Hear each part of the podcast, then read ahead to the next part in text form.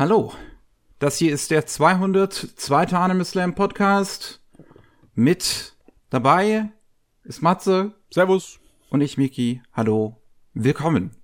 Wir sind heute mal nur zu zweit. Wir haben es ja jetzt auch mal lange geschafft, immer Gäste dabei zu haben. Also wir hatten jetzt eine lange Streak. Können wir so sagen.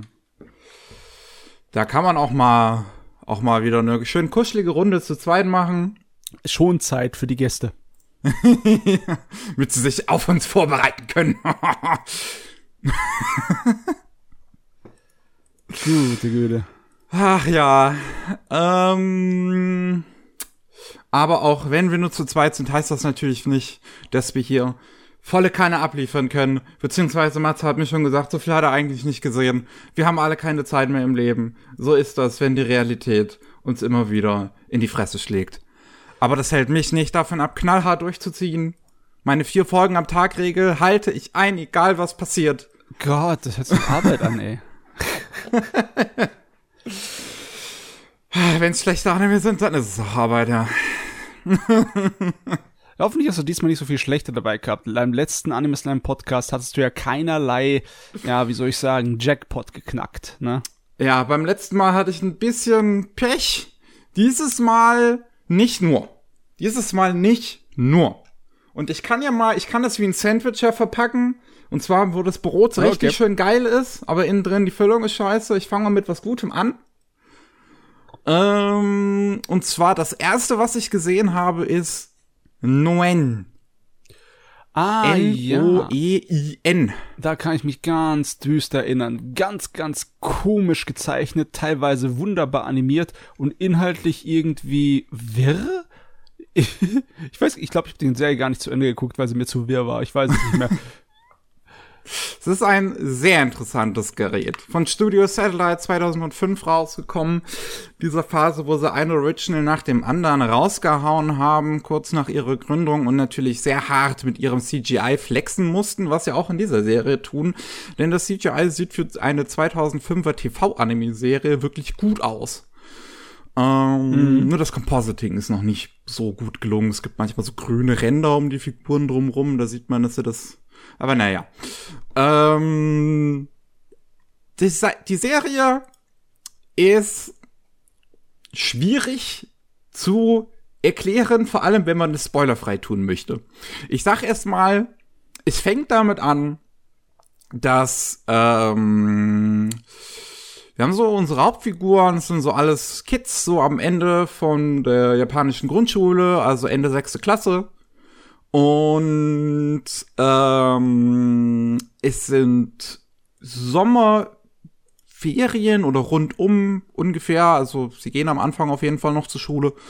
Ähm, und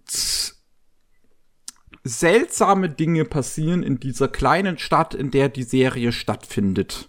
Die Protagonistin sieht manchmal, wie die Zeit anhält um sie drum herum und begegnet dort einer seltsamen Figur mit grauen Haaren und in einer schwarzen Kutte gekleidet.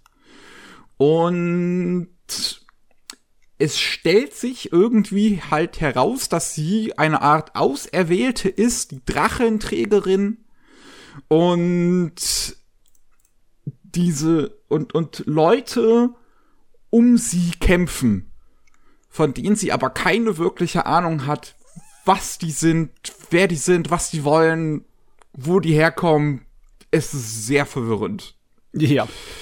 Und so zieht sich die Serie eigentlich die erste Hälfte erstmal durch. Du hast eine erste Hälfte, die größtenteils aus der Perspektive von den Kinderfiguren erzählt ist und damit auch aus dieser Perspektive von, wir haben keine Ahnung, was hier um uns herum eigentlich gerade passiert, aber irgendwas Großes passiert hier.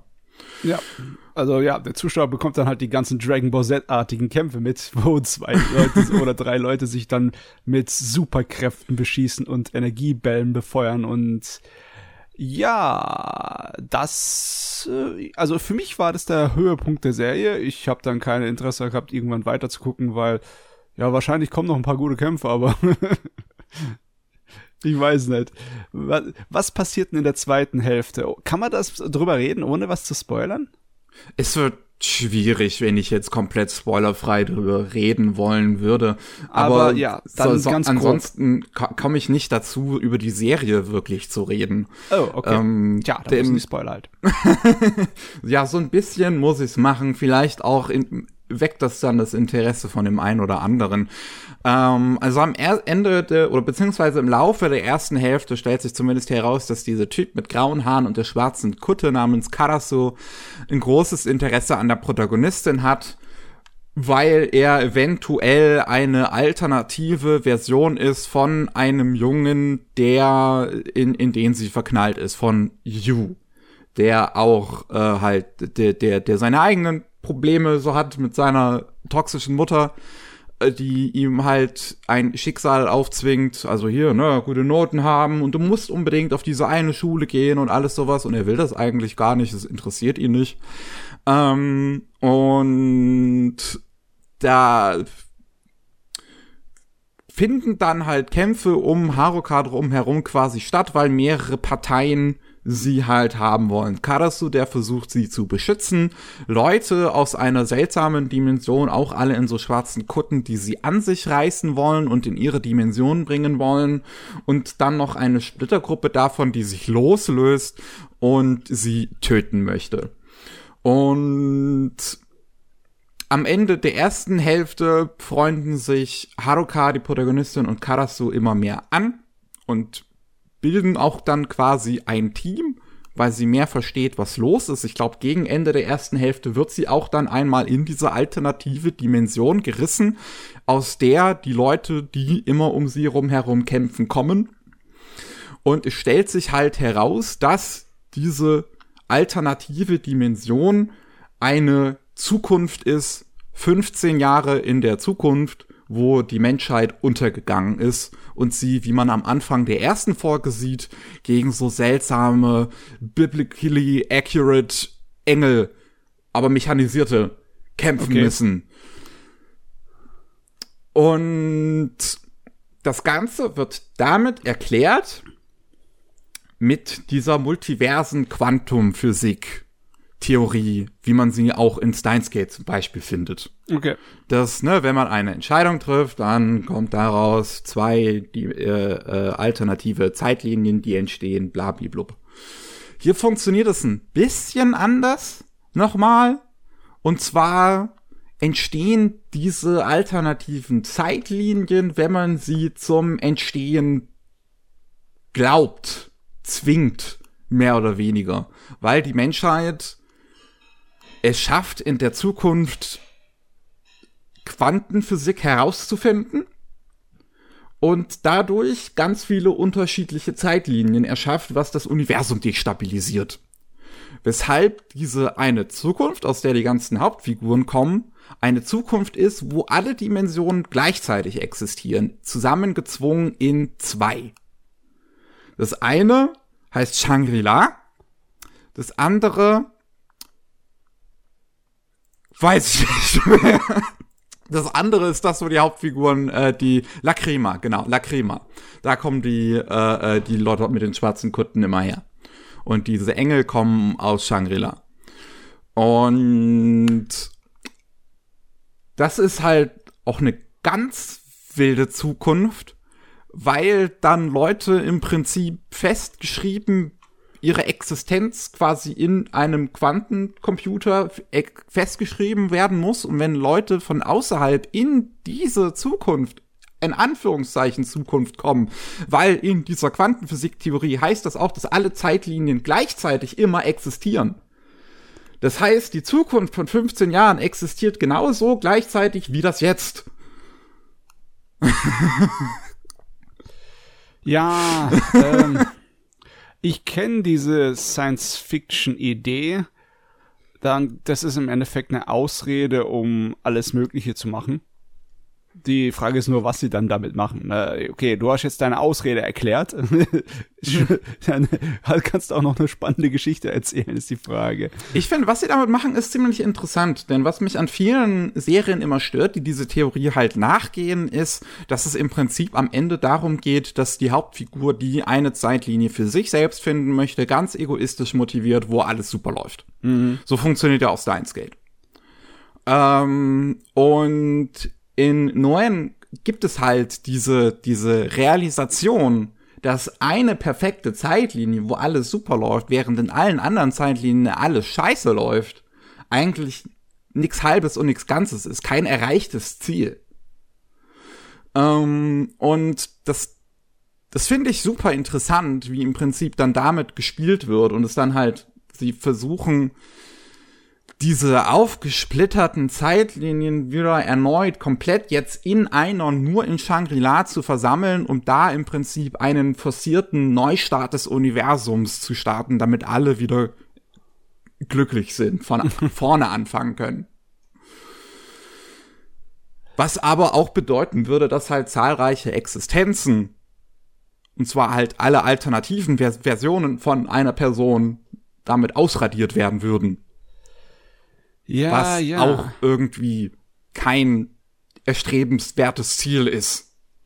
ist wieder diese übliche Geschichte von wegen ähm, die Apokalypse, die zum Paradies führt. Ne? E egal, ob es Evangelion ist, wo die ganze Menschheit vernichtet werden muss, damit sie dann äh, glücklich zusammen in so einer Seelengemeinschaft leben kann, ne? oder ob's äh, Ach Gott, was gab's denn da noch für einen Unsinn? Selbst, selbst diese alte Horrorserie Urutsukidoji, also Legend of the Overfiend, die hatte das auch. Der, wir werden ein Paradies auf Erden errichten und werden die drei parallelen Welten der Menschen, der Dämonen und der Biestmenschen miteinander verschwören, hm. äh, in absoluter Harmonie vereinen. Aber zuerst müssen wir dafür alles vernichten und alle umbringen. Weil ihr seid alles Arschlöcher und wir müssen vorne anfangen, ihr seid alles Sünder. Ja. Ja, das sind immer, das ist, äh, das ist schon extrem auf episch gemacht, solche Apokalypten-Szenarien, ne? Schon. Also die Musik ist hier auch sehr episch in dieser Serie, ist sehr epochal produziert. Ich, die Animation ist fantastisch in dem Ding, wirklich. Das Ding sieht so gut aus. Die Animationen sind pervers teilweise. So viele 24 Bilder pro Sekunde Szenen da drin hm. bei den Kämpfen. Das ist no abnormal seltsamerweise, also ich kann mit dem Charakterdesign nicht so viel anfangen. Ich finde, das sieht oft ein bisschen nervig aus. Wenn dann die Figuren so ein bisschen vom äh, dem Charakterdesign abfallen und so, also ich fange aufzulösen in den Animationssequenzen, finde ich das geil. Aber alles, was nicht Animations- und Kampfsequenzen sind, ist irgendwie für mich hässlich wie die Nacht. Gut, das ist jetzt halt persönliche Präferenz. Ich finde das Character Design jetzt nicht unbedingt schlimm, aber es ist auch keins, wo ich jetzt sagen würde, ich finde es super. Aber ähm, es, es gibt halt diese Szenen wirklich, wo dann off-Model gegangen wird, wo das ganz anders aussieht und die sind dann von zwei absolut legendären SchlüsselbildzeichnerInnen hier beigesteuert. Zum einen Ryotaimu, was glaube ich wirklich einer der ersten Anime sein dürfte, an denen er gearbeitet hat ähm, der auch aus dieser ersten Web-Generation kommt, dann später Animation Director für Birdie the Mighty geworden mhm. ist und äh, Regisseur von New Sakura Quartett. Und seine Schlüsselbildzeichnungen für ähm, Noen sind absolut fantastisch. Der Kampf in Folge 12, Karasu und ähm, jemand anderes aus dieser Zukunft ja. ist richtig, richtig gut. Das ist das Ding, das du auch als erstes findest, wenn du irgendwie im YouTube danach googelst. Die Leute wissen genau, warum diese Anime in irgendeiner Art und Weise der Nachwelt für so irgendwie aufgehoben werden muss. Weil ja, das und auch das Finale sieht noch mal richtig kreativ aus. Also in, dem, in der finalen Folge dreht das Ding völlig ab, was das Visuelle angeht. Da, da, da zerfällt wirklich alles. Das ist richtig schön kreativ. Ähm, ich finde, also insgesamt hat mir die Serie echt gefallen. Ich mag die ganze Idee, ich mag die Story generell. Ähm, sie ist am Anfang, man muss so ein bisschen die erste Hälfte durchstehen um dann wirklich die zweite Hälfte zu bekommen, wo die Story Sinn ergibt, weil jetzt angefangen wird, die Dinge zu erklären, die man vorher alle gesehen hat ja. und auch gewisse Sachen nochmal rekontextualisiert werden. Ähm, da, den, den Punkt muss man halt erreichen, um im Prinzip zu, zu, zu dem geschmackvollen Part der Serie zu kommen. Ähm, aber auch vorher, ne? Sie ist, sie ist schön Regie geführt, schön animiert, das CGI ist, ist gut gelungen. Es gibt äh, schöne metaphorische Bilder, also die ganzen Narben und alles in dieser Serie. Das ist auch alles sehr gezielt natürlich gewählt mit Shangri-La, das Paradies. Lacrima hieß auch irgendwas, da erinnere ich mich jetzt nicht mehr. Ich hatte das eigentlich alles mal, ich hatte das alles gegoogelt. Ähm, es gibt auch dieses, diese, diese Schlange, die sich selbst in den Schwanz beißt und damit Unendlichkeit bildet aus dem, aus dem Ägyptischen. Ja, Ich weiß gar nicht mehr, wie heißt. Ne? Wie bitte? Ouroboros. Genau, Ouroboros. Das taucht immer auf, wenn die Protagonistin im Prinzip jetzt dabei ist, die Zeitlinien zu verändern. Ähm, dann, dann sieht man ihn immer am, am, am Himmel schweben.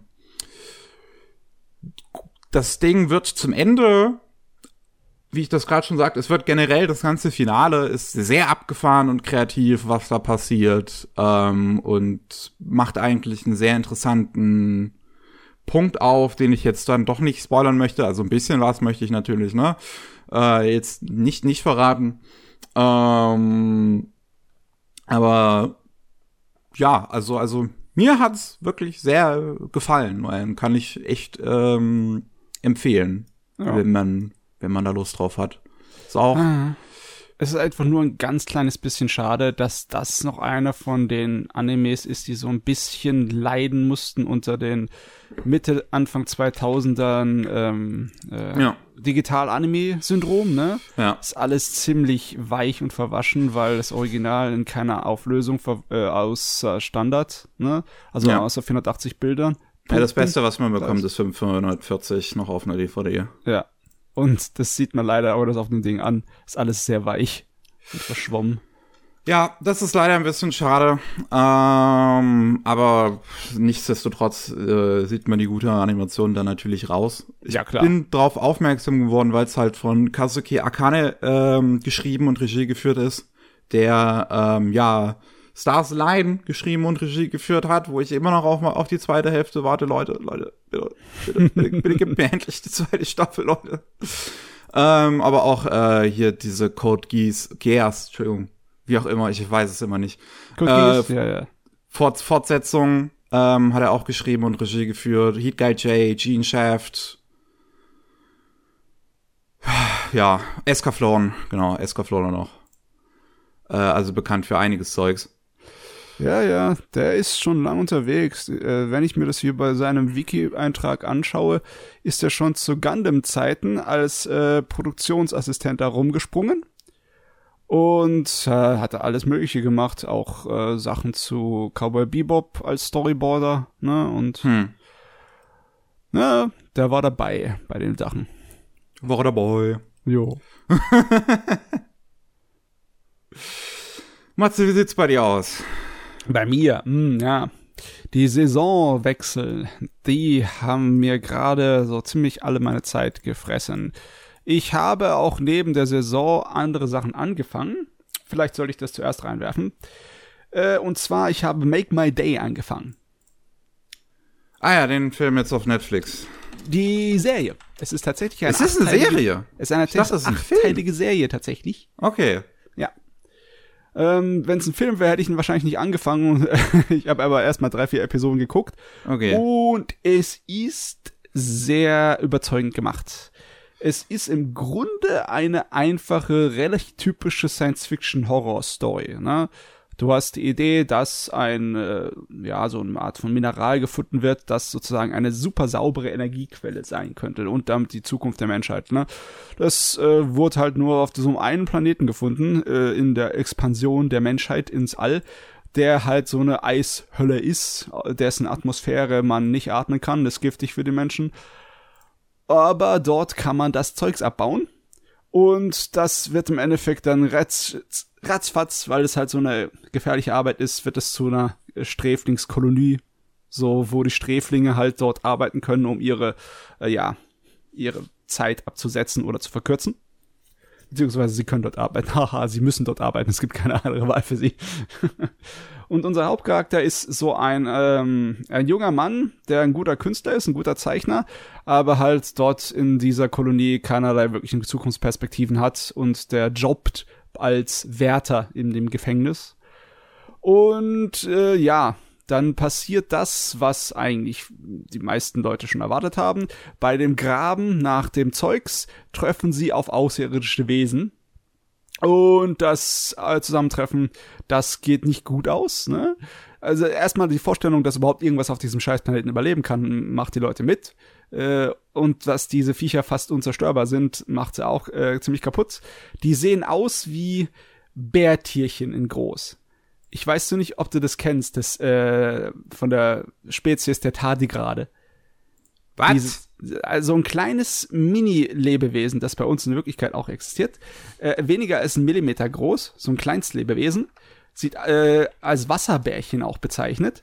Und deren Eigenschaft, ja, deren ach, du, ach, Ja. das, das, das, äh, Das- sieht man doch in, in hier diesem ersten Pixar-Film. Ja, ja.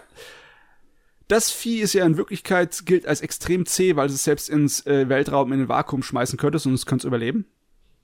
Weil es Tricks hat. Und darauf sind die sozusagen aufgebaut. Das sind entweder so, so, so Tardigrade in groß, die durch die Luft schweben können und die fast unmöglich zu killen sind. Und wenn du sie killst, dann entzündet sich meistens das Gas in ihren Körpern und sie werden zu einer Bombe in der großen. Und ja, die äh, greifen die Menschen an und es stellt sich heraus, die greifen die Menschen an, weil die dieses ganze Material, dieses ganze ähm, äh, energiereiche Mineral da rausgesammelt haben, weil das ist deren Futter. Und die sind eigentlich nur aus, die sind im Endeffekt nur aus ihrem Kälteschlaf da aufgewacht in, in der Erde, weil die Menschen da rumgegraben haben und dann haben sie gesehen, oh, die haben ja alle in ihren Anzügen und ihren Maschinen dieses ganze leckere Zeugs, also wird erstmal angegriffen, wird das alles zerlegt. Mit den Menschen, die drin sind halt, ne? Und dann wird halt die ganze Kolonie überrannt.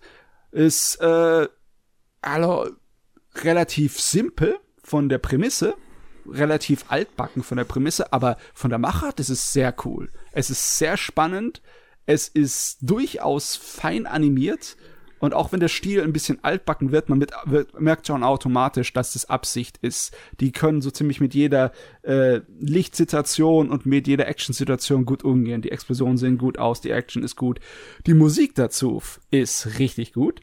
Ah, Ja, Usio. Ich meine, ich mag auch Usio, aber das da gefällt mir besonders von ihm. Okay. Es ist so ein richtig schön, ähm, so ein pulstreibender Action-Sound, wo gleichzeitig so ein bisschen mit Horror mitspringt, weißt du? So diese Szenen in einem Horrorfilm, wo die heftige Verfolgungslage dabei kommt. So eine Musik ist es dazu, der da öfters da anstimmt und die ist ziemlich fetzig. Ja, es äh, bringt dieses ganze Katastrophen- und Zombieartige, apokalyptische, was dann halt da so ist, äh, gut hervor. Und ja, ich habe bisher halt noch nicht weiter geguckt, aber es sind halt acht Episoden. Ich habe ungefähr die Hälfte jetzt fertig. Bin ich mal gespannt, was da läuft. Weil Wir beim ähm, nächsten Mal sicherlich nochmal drüber reden. Ich hatte jetzt noch nicht reingeguckt, weil es noch nicht in meinen Terminplan an Anime gepasst hat. Ja, aber ich bin mir sicher, das wird dir auch gefallen. Weil es äh, gute Science-Fiction-Kost ist, die gut gemacht ist. Und ja, Mir hat ja auch Exception gefallen, also Ja. ähm, da bin ich definitiv interessiert dran und im Gegensatz zum Internet, die irgendwie einfach nicht auf CGI klarkommen können, ähm, finde ich, sehen die Trailer gut aus.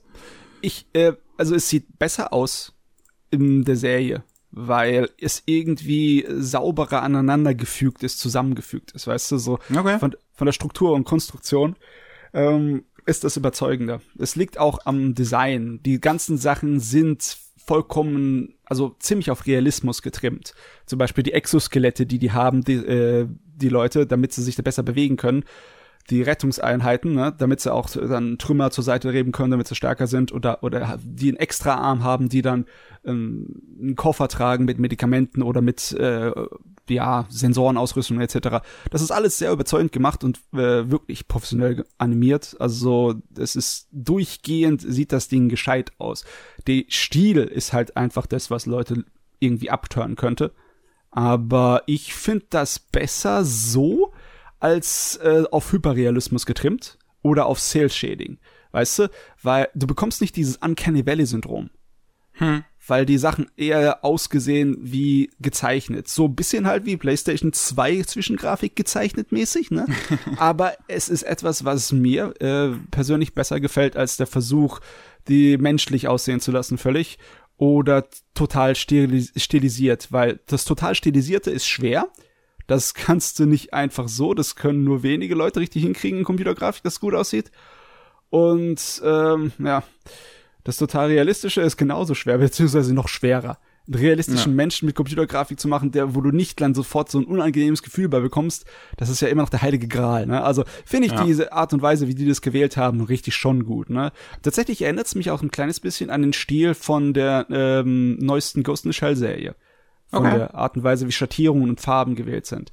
Sie, die Figuren sehen Gott sei Dank nicht so sehr wie Plastikpuppen aus. Die sehen besser aus, meiner Meinung nach, als bei der Shell Serie. Alles klar. Ja. Ich auf jeden Fall mal gespannt. Also wie gesagt, beim nächsten Mal können wir sicherlich noch mal drüber reden. Dann werde ich es äh, gesehen haben. Ja, bis dahin habe ich es auch zu Ende geguckt. So, dann kommen wir jetzt zum Inhalt meines Sandwiches. Uh, der Inhalt. Ja. Und wie, wie ich schon sagte, Inhalt leider nicht so gut.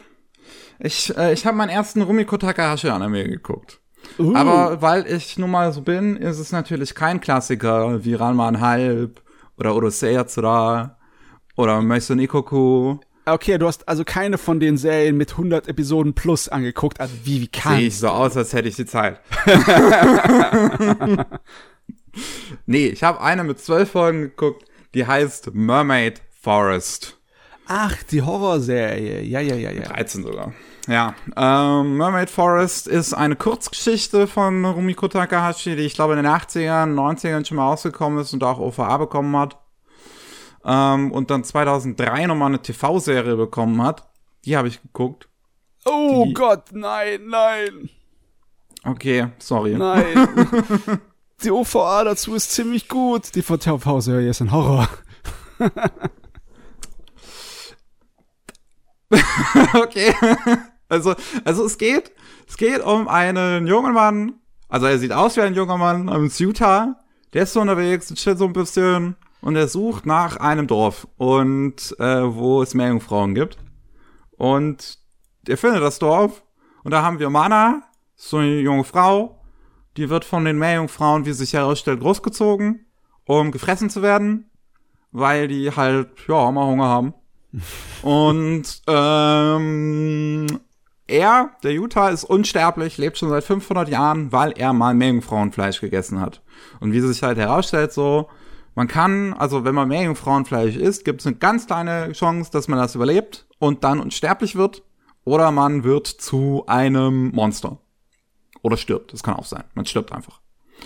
Und ja, Mana ist dann auch irgendwie von den Meerjungfrauen dazu gezwungen worden, Meerjungfrauenfleisch zu essen, wird jetzt auch unsterblich. Und die beiden nachdem sie diesem Dorf mit den Meerjungfrauen entkommen, sind jetzt auf einer Reise unterwegs und äh, suchen nach äh, einer Möglichkeit, wieder sterblich zu werden, weil sie das irgendwie nicht so geil finden mit dem Unsterblichsein.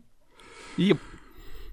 Ja, und da haben wir jetzt halt eine relativ episodische Geschichte. Es gibt mal ein, zwei Episoden, es gibt mal zwei Episodengeschichten, ähm, die ja so so immer wieder irgendwas erzählen mit Meerjungfrauen und Meerjungfrauenfleisch und Unsterblichen und sonst was, weil irgendwie jeder in ganz Japan hat schon mal von einer Meerjungfrau gehört oder eine gegessen oder gesehen oder sonst was.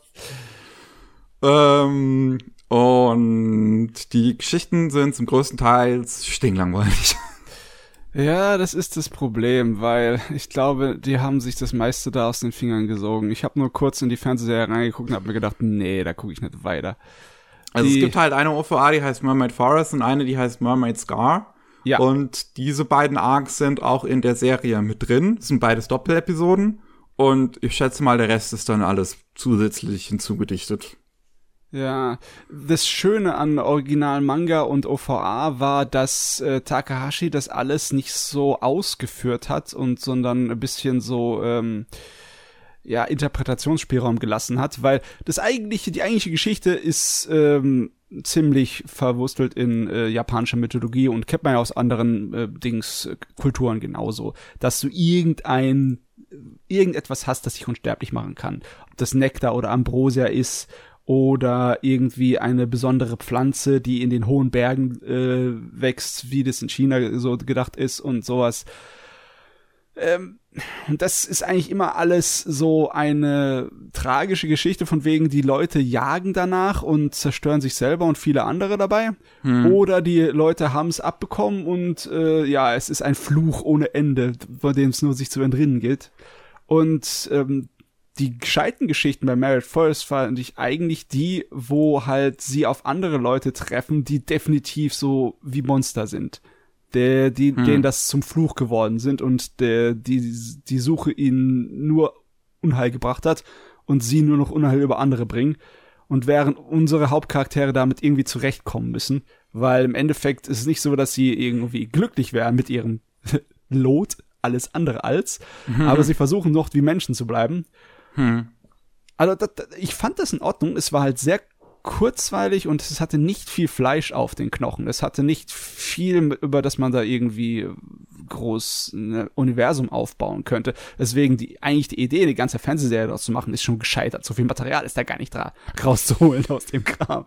Ja, also so wie die Serie ist, fühlt es sich halt ein bisschen an, als wäre es ein Mushishi mhm. ohne in, in, in, oder in wesentlich schwächer, sozusagen. Also, yeah. so es ist versucht, so dieses mystische, ein bisschen Erwachsene, mit so mystischer Musik und so ein bisschen stimmungsvollen Bildern. Aber der Stil ist leider auch nicht irgendwie so interessant in der TV-Serie umgesetzt. Es, es ja. geht, es ist visuell okay, man kann es sich angucken.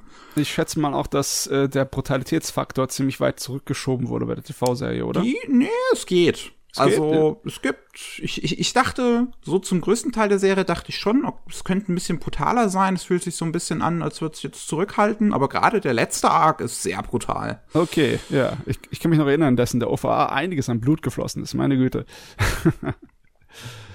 das ja, ist also bei, bei so Mermaids, Mermaid Scar, damit endet die Serie. Ähm, das ist äh, auch hier sehr brutal umgesetzt. Okay.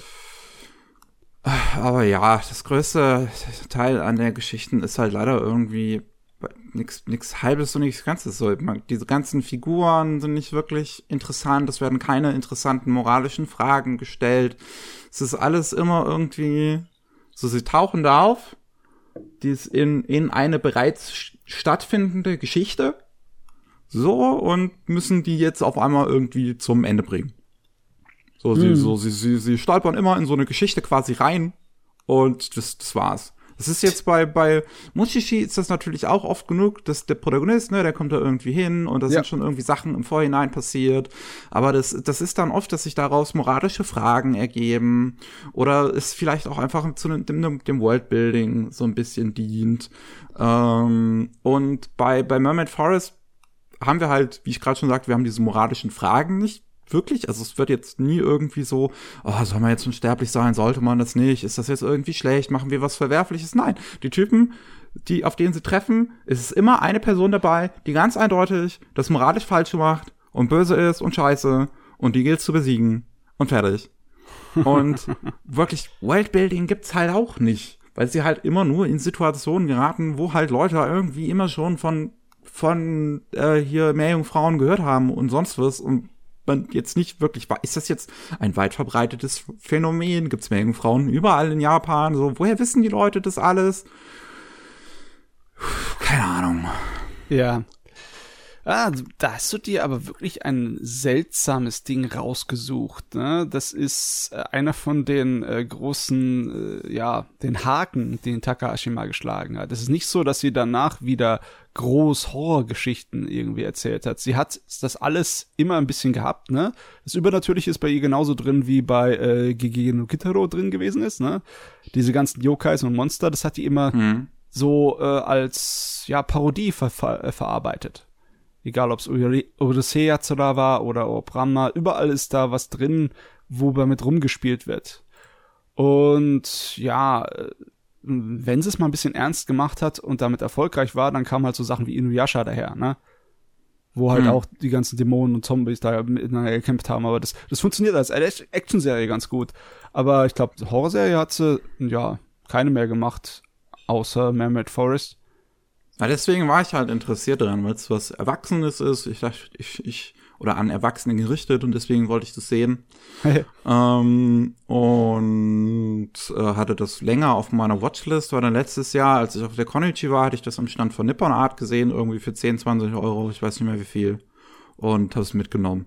Und ähm, jetzt auch auf, auf Deutsch geschaut, weil die deutsche Synchro ist erschreckend gut. Also okay. die sind alle super besetzt und äh, sprechen das ja richtig gut. Ähm, also da kann man, kann man echt nicht meckern, aber dafür ist halt die, ja, die eigentlichen Geschichten und Figuren sind halt alles andere als, als interessant wirklich. Das sind alles total eindimensionale, oberflächliche Figuren, wo halt von Anfang an klar ist, worauf die Geschichte immer hinauslaufen wird. Und das, genau das passiert dann halt auch. Es passiert nichts Spannendes, Interessantes da drin. ah ja.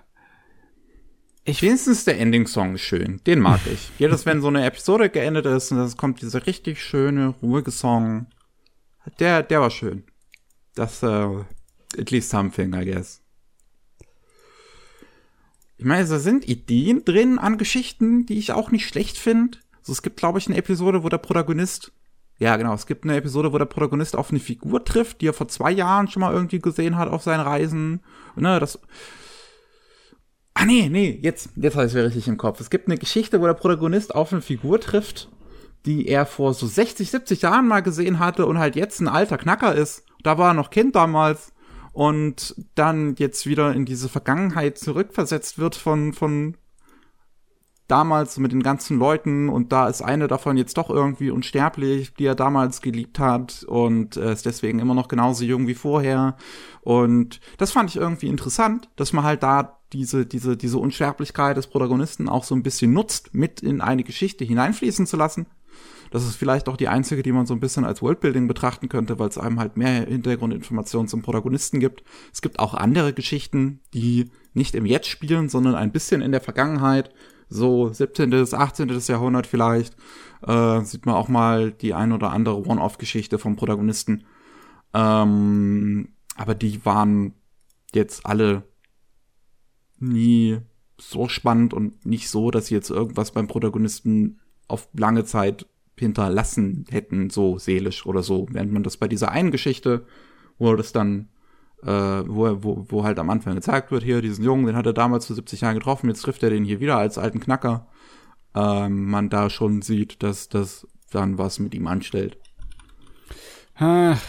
Ich müsste mal den Manga lesen, weil tatsächlich ich kenne nur die OVAs. Das ist so eine, so eine Anthologie-Reihe ist, glaube ich, das Original. Ja, oh Gott, die hat, das sind nur drei Sammelbände, die sie im äh, innerhalb von zehn Jahren geschrieben hat. Ja. Also ja, das war auch für sie nur so eine, so eine Nebenbeibeschäftigung.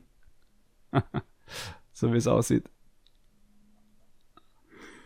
Naja, ist, ist schade. Ich hatte mir mehr erhofft. Zumindest irgendwie ein bisschen was Interessantes daran. Weil, wie gesagt, die Idee, so, dass zwei Unsterbliche da zusammen unterwegs sind.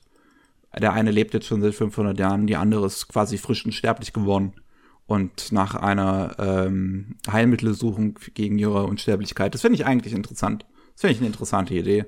Aber es gibt bessere Geschichten, wo Unsterbliche auf Reisen gehen, ne? egal ob es dann Eutonio Eternity ist, ja. was man theoretisch so dazuzählen könnte zu diesem Subgenre, oder? Ja, ja, wobei To Your Eternity vielleicht noch ein bisschen mehr ist wie Hinotori. Ja, ja, ja. Das stimmt auch wieder, ja. Aber ja, ja, ja, ja. Jo. Matze, worüber hast du noch was, worüber du reden willst? Äh, ja, ich habe einiges aus der Saison und aus der letzten Saison. Ich weiß gar nicht, habe ich von der letzten Saison schon mich drüber ausgelassen, wie Usaki-chan geendet ist? Wie was geendet ist? Usaki. Usaki-chan. Ich ja. äh, bin mir nicht sicher. Ich glaube nicht die zweite Staffel von Usaki-chan ist ja eigentlich nicht mehr um die äh, ganzen Scherereien, die die zwei haben, wo sie ihn triezt oder wo sie mit dem Unsinn anstellt und er einfach nur genervt ist, aber auch froh ist, dass sie mit ihm Zeit verbringt. Die ganze zweite Staffel ist ja eigentlich nur, dass sie umeinander herumtänzeln, weil logischerweise die zwei sollten eigentlich schon längst in einer Beziehung sein. Der, nur deren, ja, deren eigener Charakter hält sie halt davon ab, weil die zwei dämliche Vollidioten sind. du kennst es, man kennt ja, es, ne? Ja. Und das, äh, ja, das baut sich die ganze zweite Staffel auf. Bis im Finale dann, rate mal, nichts passiert und alles auf Anfang gesetzt wird. Woo! Ja. all der Unsinn, wo die ganzen Familien und Freunde mit reingezogen werden und alle von außen rum so äh, realisieren, oh Gott, die beiden sind ja total ineinander verschossen, warum sind die nicht zusammen? Und es endet natürlich mit, ja, machen wir erstmal so weiter wie bisher. Ne? Feiglinge. Alles Feiglinge, sag ich dir. Cowards! Ey, was, da, die, da ist nicht mehr genug übrig für eine dritte Staffel. Da könnte höchstens noch eine OVA oder sowas rauskommen, um es dann zu beenden. Da ist doch, weil ihr habt doch nichts mehr. Ihr habt kein Material mehr. Was wollt ihr dann machen mit der Rest der Story? Wollt ihr irgendwie einen Rivalen zwanghaft da reinzwängen oder wie? Äh, Gott, ey, bei Nagatoro in der laufenden Staffel im zweiten Teil ist mehr ist jetzt schon nach drei, vier Episoden mehr, äh, hat sich mehr entwickelt zwischen den Charakteren als bei hier bei Usake-chan über der ganzen zweiten Staffel. Huh. Gott, ey, die macht mich so wütend.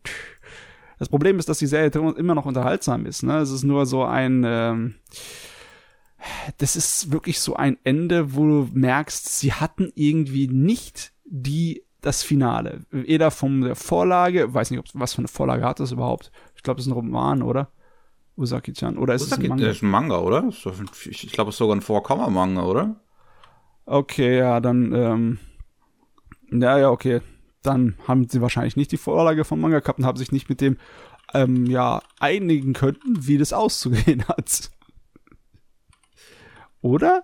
Warte, ich. Das ist ein regulärer Manga, okay. Ich, ich muss gucken. Ja, der ist noch am Laufen. Ja, ja, okay. Da ist wahrscheinlich das Problem. Nicht, dass ich jetzt mir das einfach so auf den Fingern sauge, ohne irgendeine Grundlage. Aber ja, das ist meine Theorie, weil Gott verdammt, ihr Penner. Ja? So darf man eine Serie doch an der Stelle nicht enden lassen. Dödüm. Dödüm. Ja, gut. Okay. Ich habe mich sowieso schon gewundert, dass es eine zweite Staffel bekommen hat, aber dann habe ich mich gefreut, weil die zweite Staffel halt merklich anders war als die erste. Es war weniger Komödie und mehr auf dem romantischen Unsinn aufgebaut, was was ganz lustig ist. Es ist schön, denen dabei zuzusehen, wie sie da durchstolpern durch ihren Unsinn.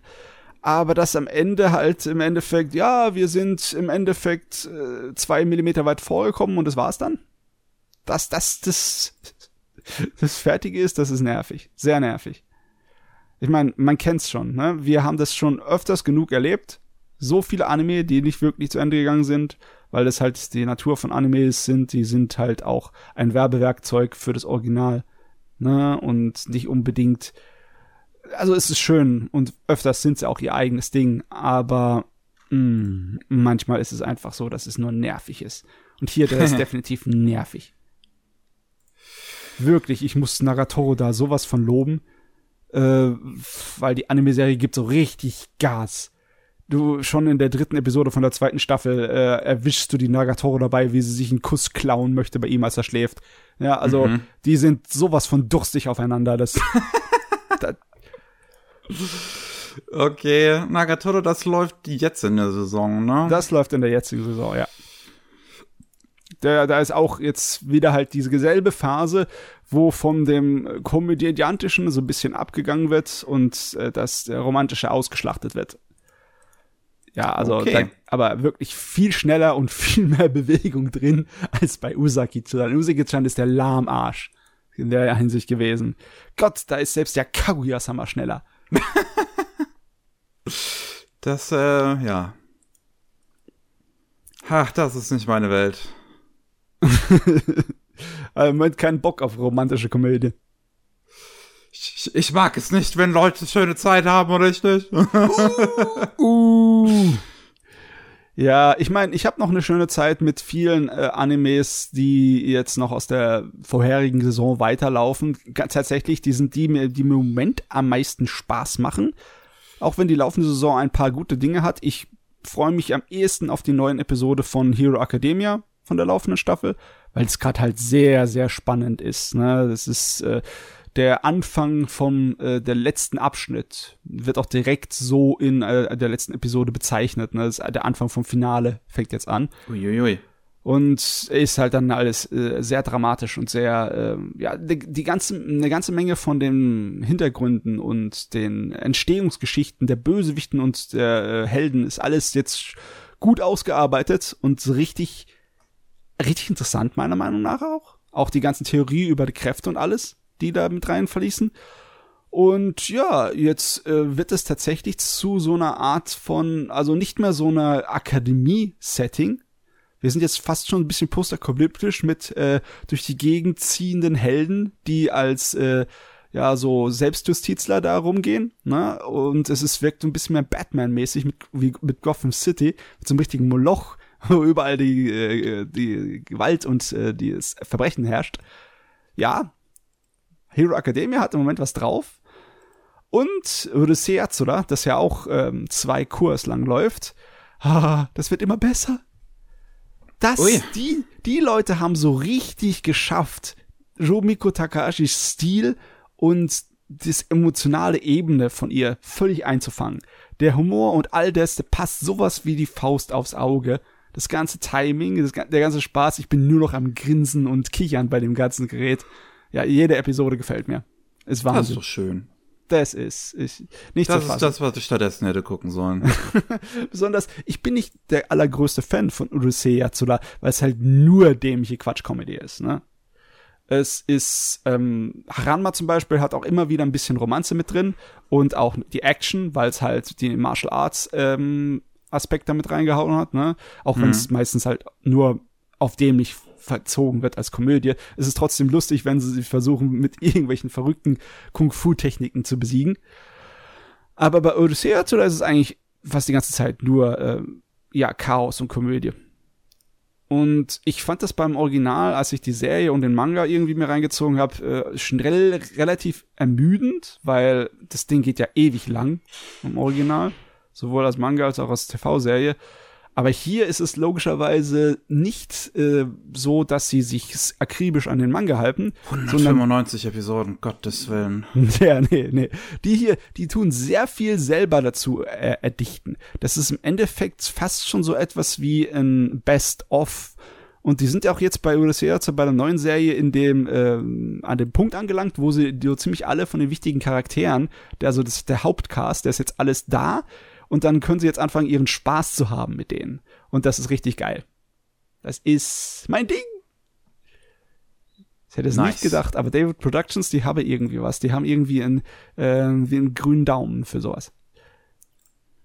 Die machen besonders viele Remakes irgendwie. Ne? Mhm.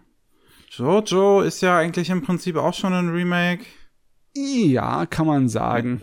Ja, Spätestens Captain Tsubasa. Also spätestens mit äh, Stardust Crusaders, weil das erste war ja noch nie in Anime umgesetzt. Die erste große Staffel mit den ersten zwei Teilen. Ja, das, das kam ja 2000, irgendwann in den 2000ern kam das nochmal als Film, das erste Part zumindest. Phantom Blood? Ach stimmt, ja. da war was. Gott, das hatte ich nie gesehen. Boah, das muss ich irgendwann mal mal gucken, ob das auf YouTube war ein paar Ausschnitte davon es gibt.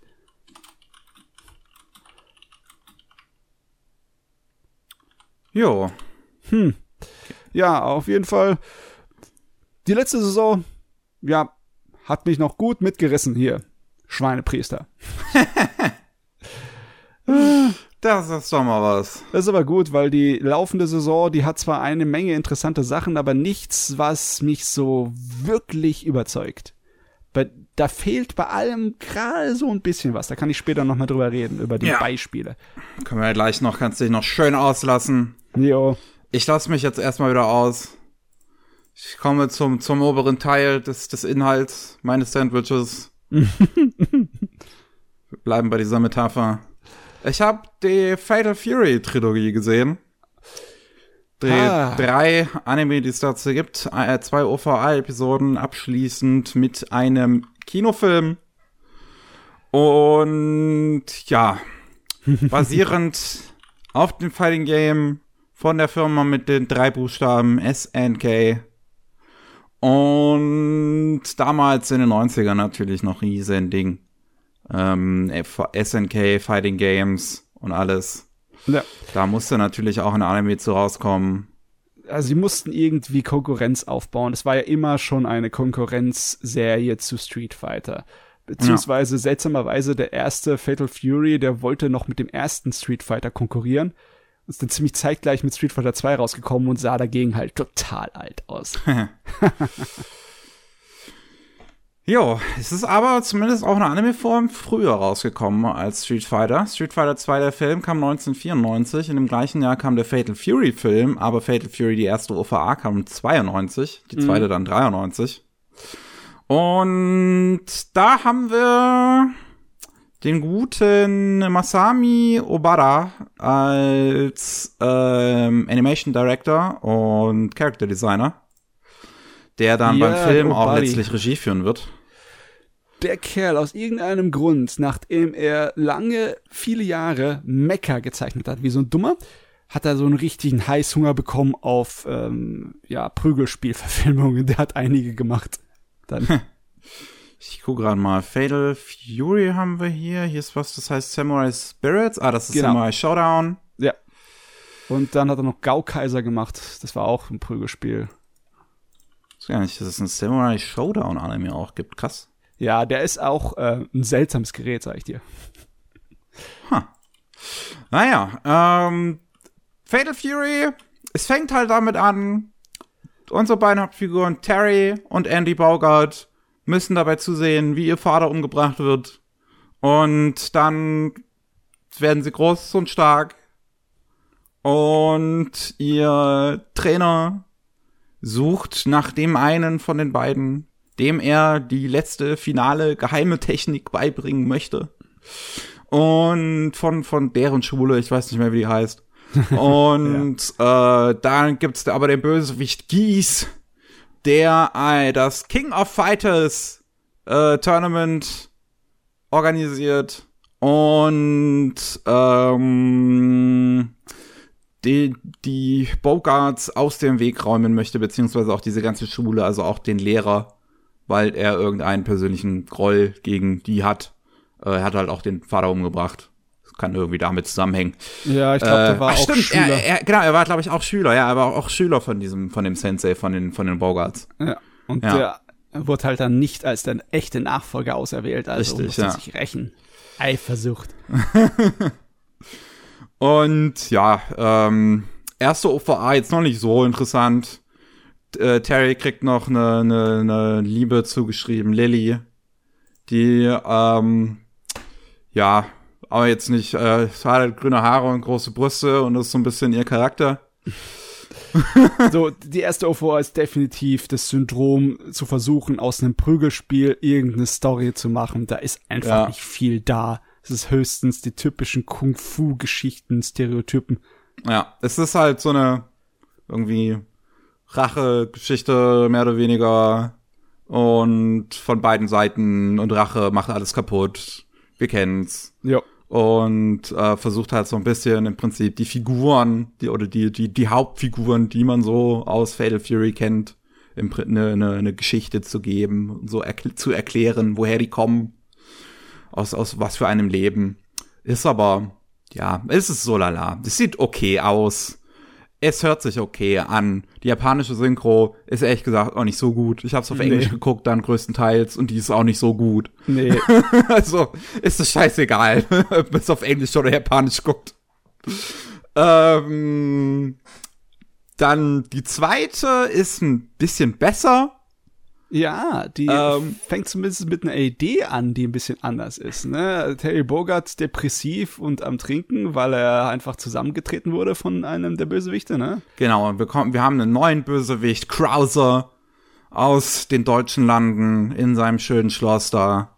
Und ähm, der ist so stark, dass er Terry am Anfang des Films oder dieser OVA zusammenschlägt und Terry wird depressiv und besäuft sich.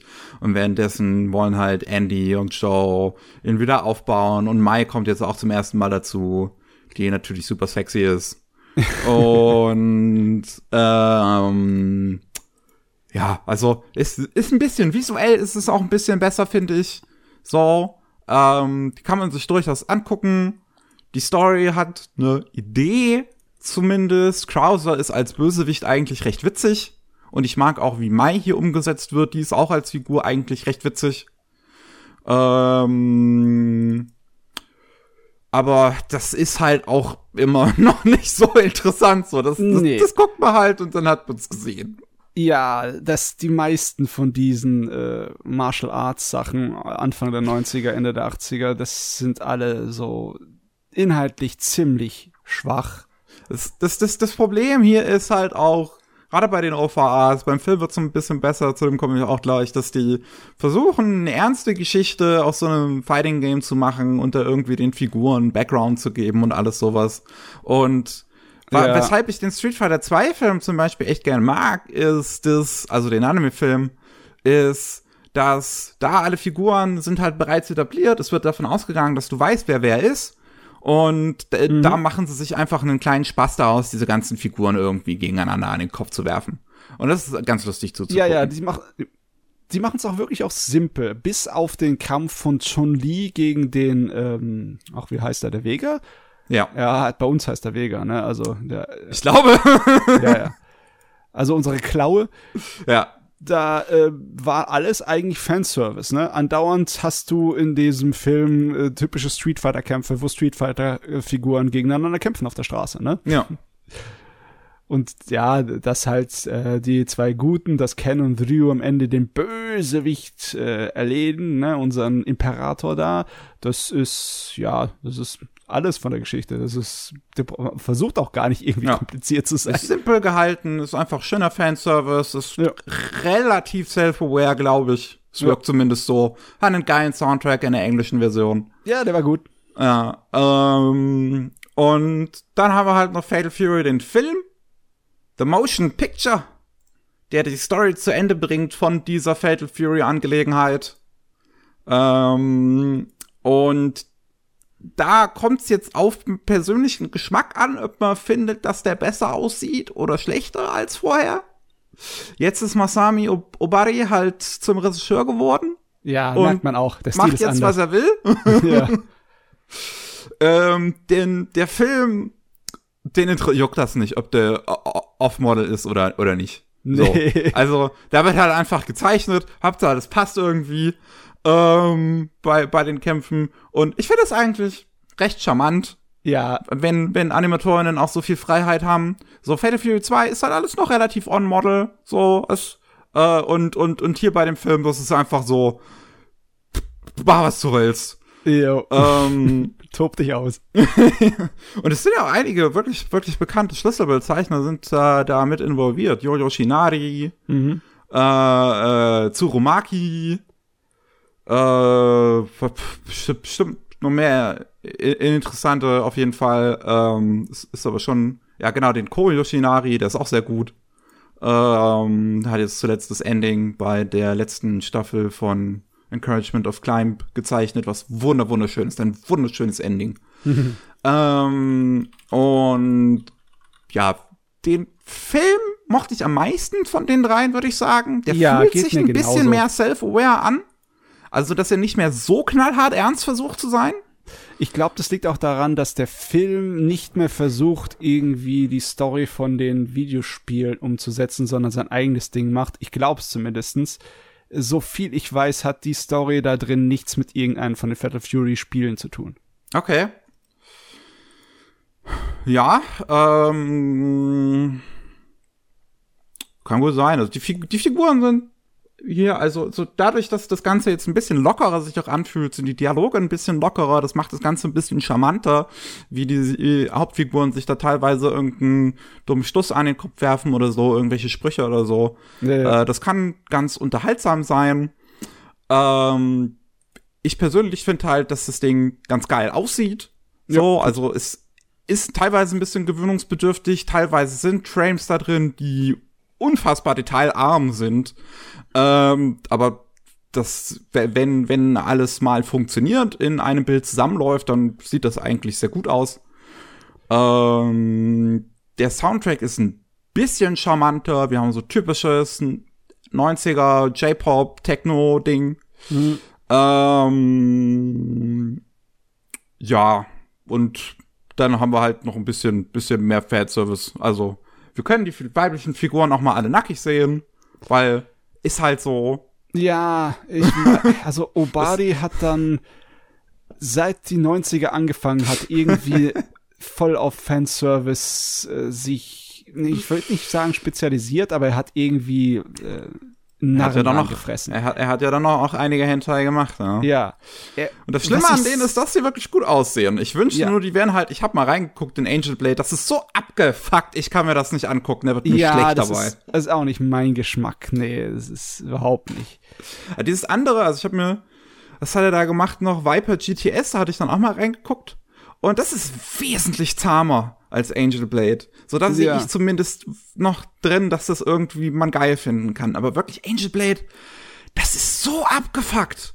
Der Kerl ist auch inkonsistent. Ne? Der hat keinerlei, also selbst bei dem Film hier, bei Fatal Fury, ne, da gibt's einige Szenen, wo direkt draufgehalten wird und da gibt's eine ganze Menge Szenen, wo er einfach nur so ein bisschen Nacktheit in einem einzigen Frame in einer Ja. großen Bewegung versteckt. Sodass Also gerade bei. May ist bei bei Mai Szenen ist das sehr Ja. häufig, dass ihre Ja. dass ihre Nippel irgendwie mal kurz rausgucken aus diesem kleinen dünnen Outfit, das sie da halt hat oder so. Also entscheid dich, was willst du machen? willst du hier so so ein bisschen versteckt arbeiten, nicht volle frontal, ne, ein bisschen subtil oder voll frontal, weil da gibt's auch die die Nacktszenen, wo du einfach nur direkt auf die Titten gucken kannst.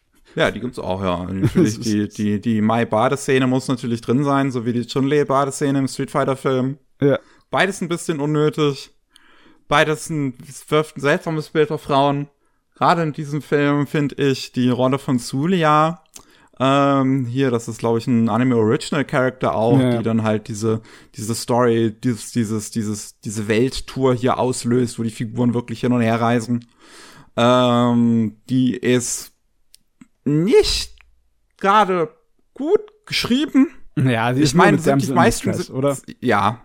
Ja. Ich meine, die Figuren sind generell in diesem, diesem Fatal Fury Anime nicht gut geschrieben, aber gerade mit ihr wird ein komisches Frauenbild, finde ich, auch aufgemacht und auch mit der Lilly vorher und wie hier noch mal ein bisschen versucht wird, auf diese Beziehung auch einzugehen äh, zwischen Terry und Lilly aus der ersten OVA.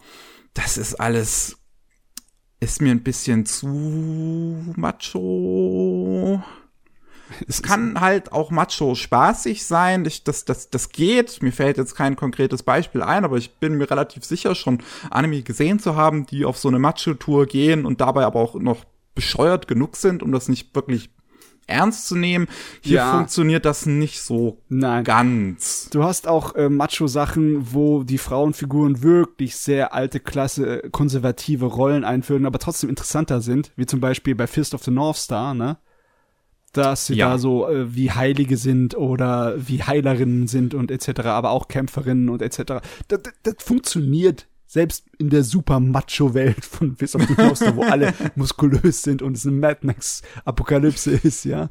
Ja. Ähm, aber hier, da, das ist einfach nur verschossen. Das, das, selbst Mai ist einfach nicht gut genug genutzt als Charakter. Sie hat nur wenige Szenen und sie ist halt dann lustig, aber dann ist auch viel wieder vorbei. Also wenig Szenen hat sie eigentlich. Also im Film zumindest schon einige mehr. Im Film Und mehr, ja. ich finde, wie, wie gesagt, ich finde sie als Charakter wirklich eigentlich recht witzig.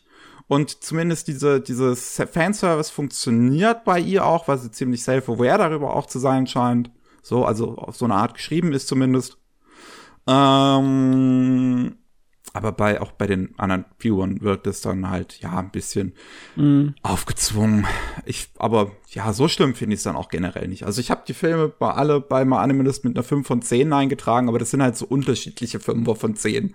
So die erste OVA ist quasi so eine niedrige 5 von 10, die Ja. zweite ist so eine mittlere 5 von 10 und im Film würde ich so eine höhere 5 von 10 geben. Jo. Ach, das ist bei der Bewertung immer so problematisch, ne? Wenn du zum Ja. Beispiel ein ähm, Wertungssystem nimmst für Tests, gibt's ja auch so 100-Punkte-Testsysteme, ne? Ja. wo nicht nach Noten gehen, sondern nach den Punktezahlen.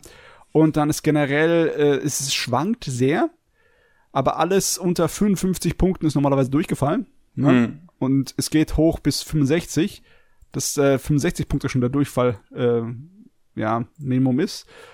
Und äh, egal wie du es drehst und wendest, ähm, wenn du es danach gehst, dann ist Fatal Fury bei dir alle durchgefallen, ne? ja.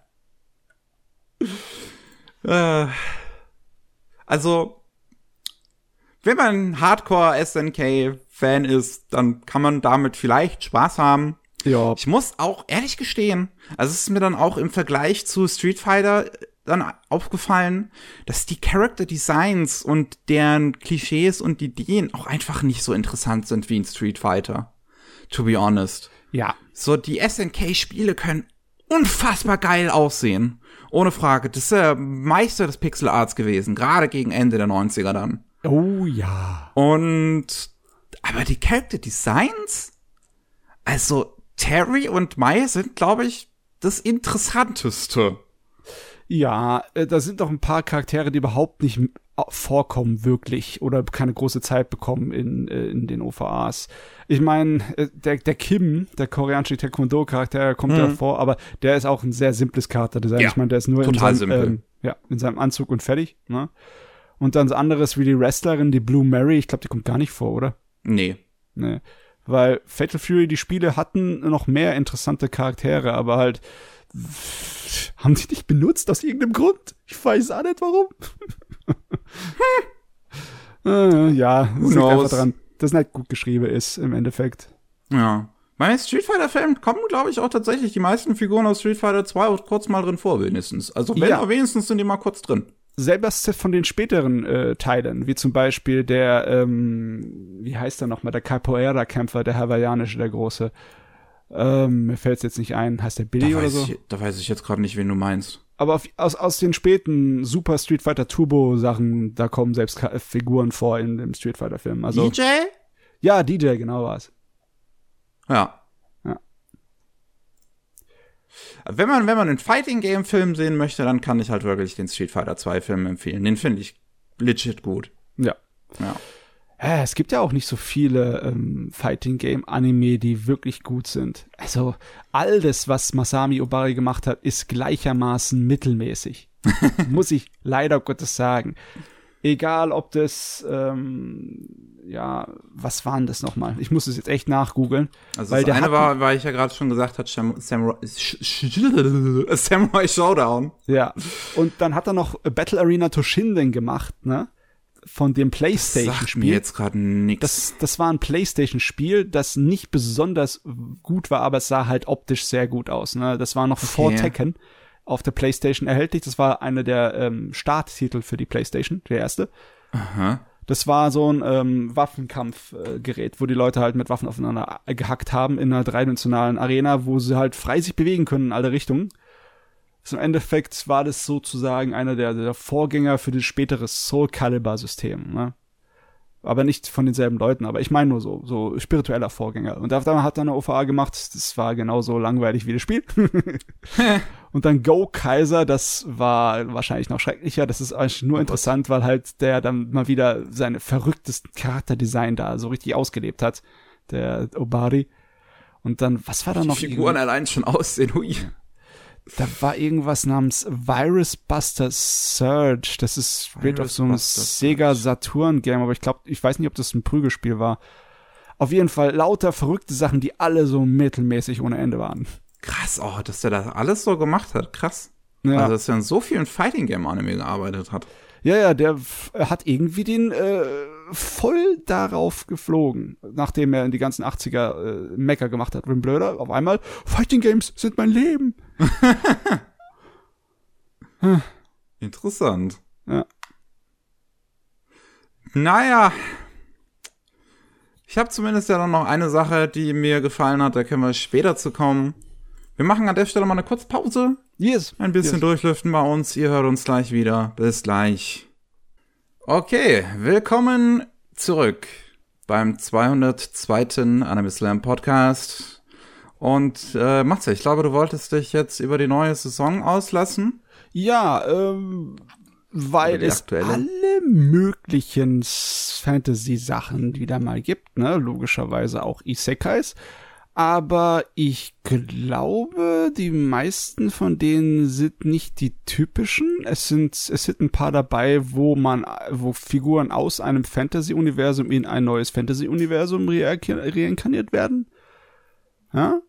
Wie zum Beispiel dieses Reborn to Master the Blade, wo der Hauptcharakter halt nicht irgendwie äh, jemand ist, der vom Leben gezeichnet ist oder von seinem Job total zerstört ist, sondern der stirbt als alter Mann Und zwar als alter Heldenkönig, der alles erreicht hat. Der hat den Bösewicht erledigt, der hat dem äh, Reich Frieden und ja Reichtum und alles Mögliche gebracht und Kultur. Ne?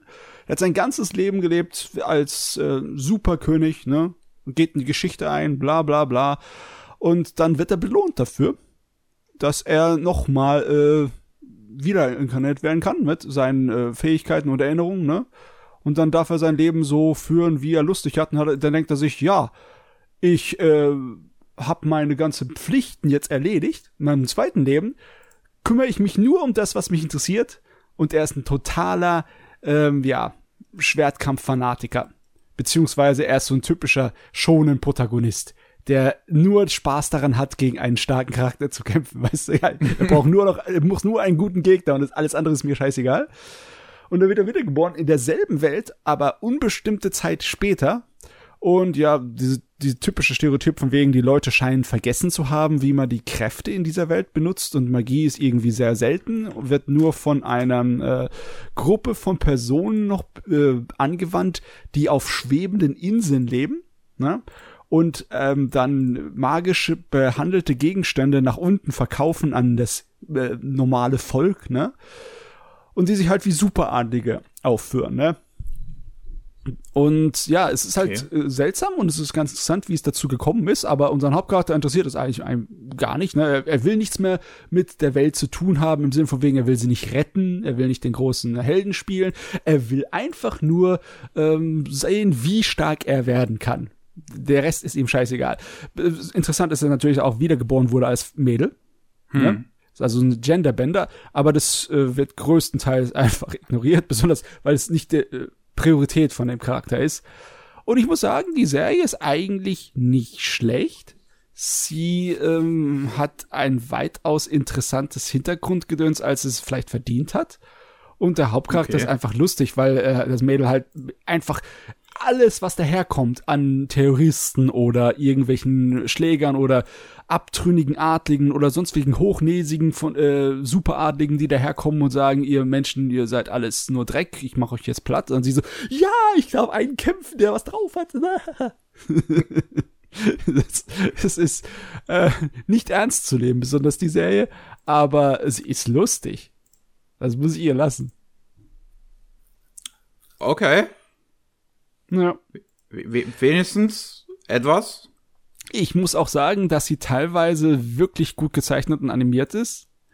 Sie hat nicht nur gute Kampfsequenzen, die hat auch einige von diesen Szenen, die so richtig unnötig ähm, überbelichtet sind. So wie halt 80er und 90er OVAs mal waren, wo du halt dann drei bis vier Schattierungen im Gesicht und Figur und in den äh, Klamotten hast, ne? Und da die da rumspringen mit großen Manteln, weil es halt hier, es ist Fantasy, ne? Dann ist, wirkt es schon sehr aufwendig gezeichnet teilweise. Mhm. Ja. Das ist äh, schon mal gut. Ich versuch's gerade. Ist das schon was auf Sagogaburo? EU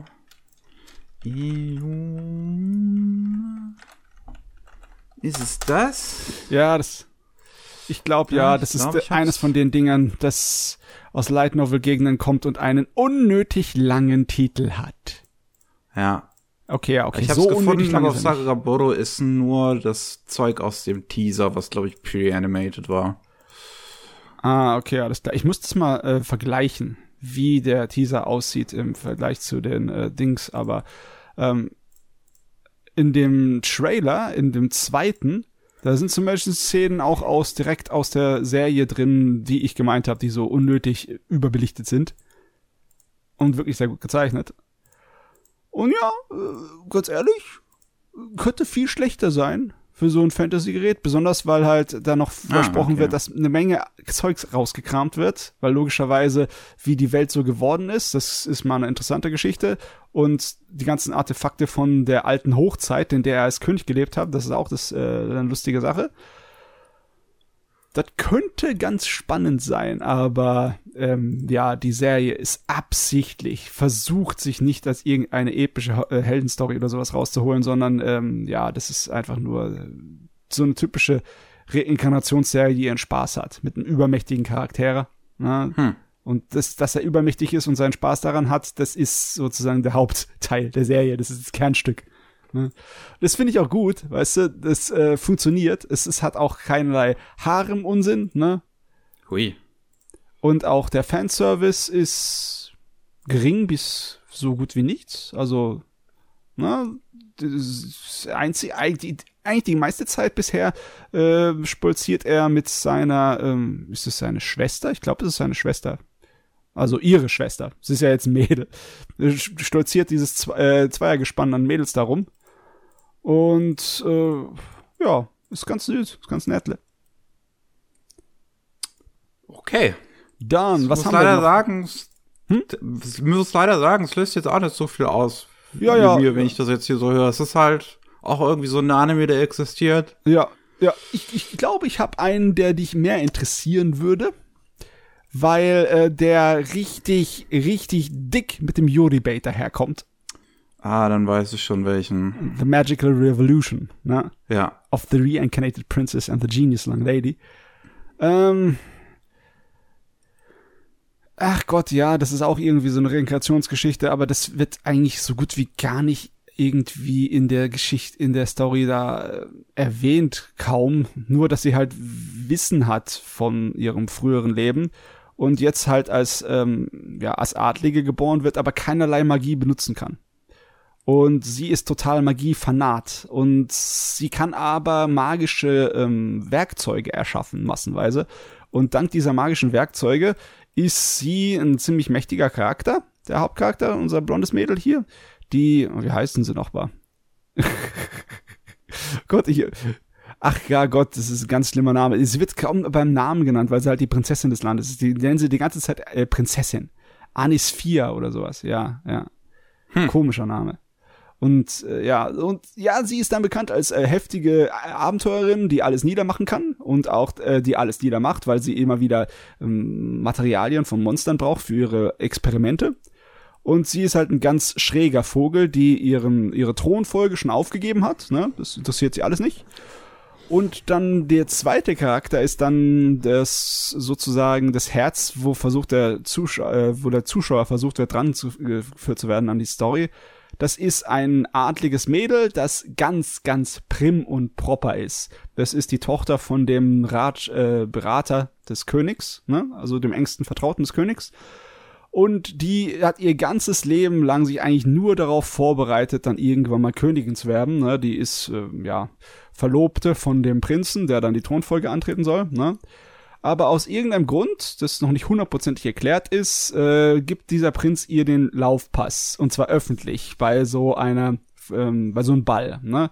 Was natürlich ganz, ganz heftig ist, besonders also die versuchen sie richtig zu canceln, ne? Da kommen viele Leute vor, die irgendwie ja so Schmähreden über sie verbreiten, ne? Alles erlogenes Zeugs, aber halt, ne, die Cancel ist Culture jetzt auch schon in den Isekais. Ja, ja, ja. Es ja. wird immer schlimmer. Und ähm, das ist ein gefundenes Fressen für unsere Prinzessin. Denn unsere Prinzessin, die weiß genau, das Mädel ist, der, ist wahrscheinlich das äh, absolut unantastbarste Genie, was Magie angeht im ganzen Königreich. Und die braucht die unbedingt für ihre Forschungen. also wird die dann sofort von ihr mal äh, abgegrapscht, zum Sinne von wegen, äh, ja, die ist jetzt meine Assistentin. Ich meine, ihr braucht sie eh nicht mehr, ne? das Ganze ist ehrlich gesagt ziemlich feinfühlig gemacht und gut geschrieben, weil das ist halt auch mal wieder eine Romanvorlage. Das merkt man hier extrem. Es ist regelrecht überschrieben. Also es ist zu viel Dialog, zu viel wird erklärt, zu viel wird im kleinsten Detail ausarbeitet, weil halt, äh, halt alles auf Roman basierend, ne?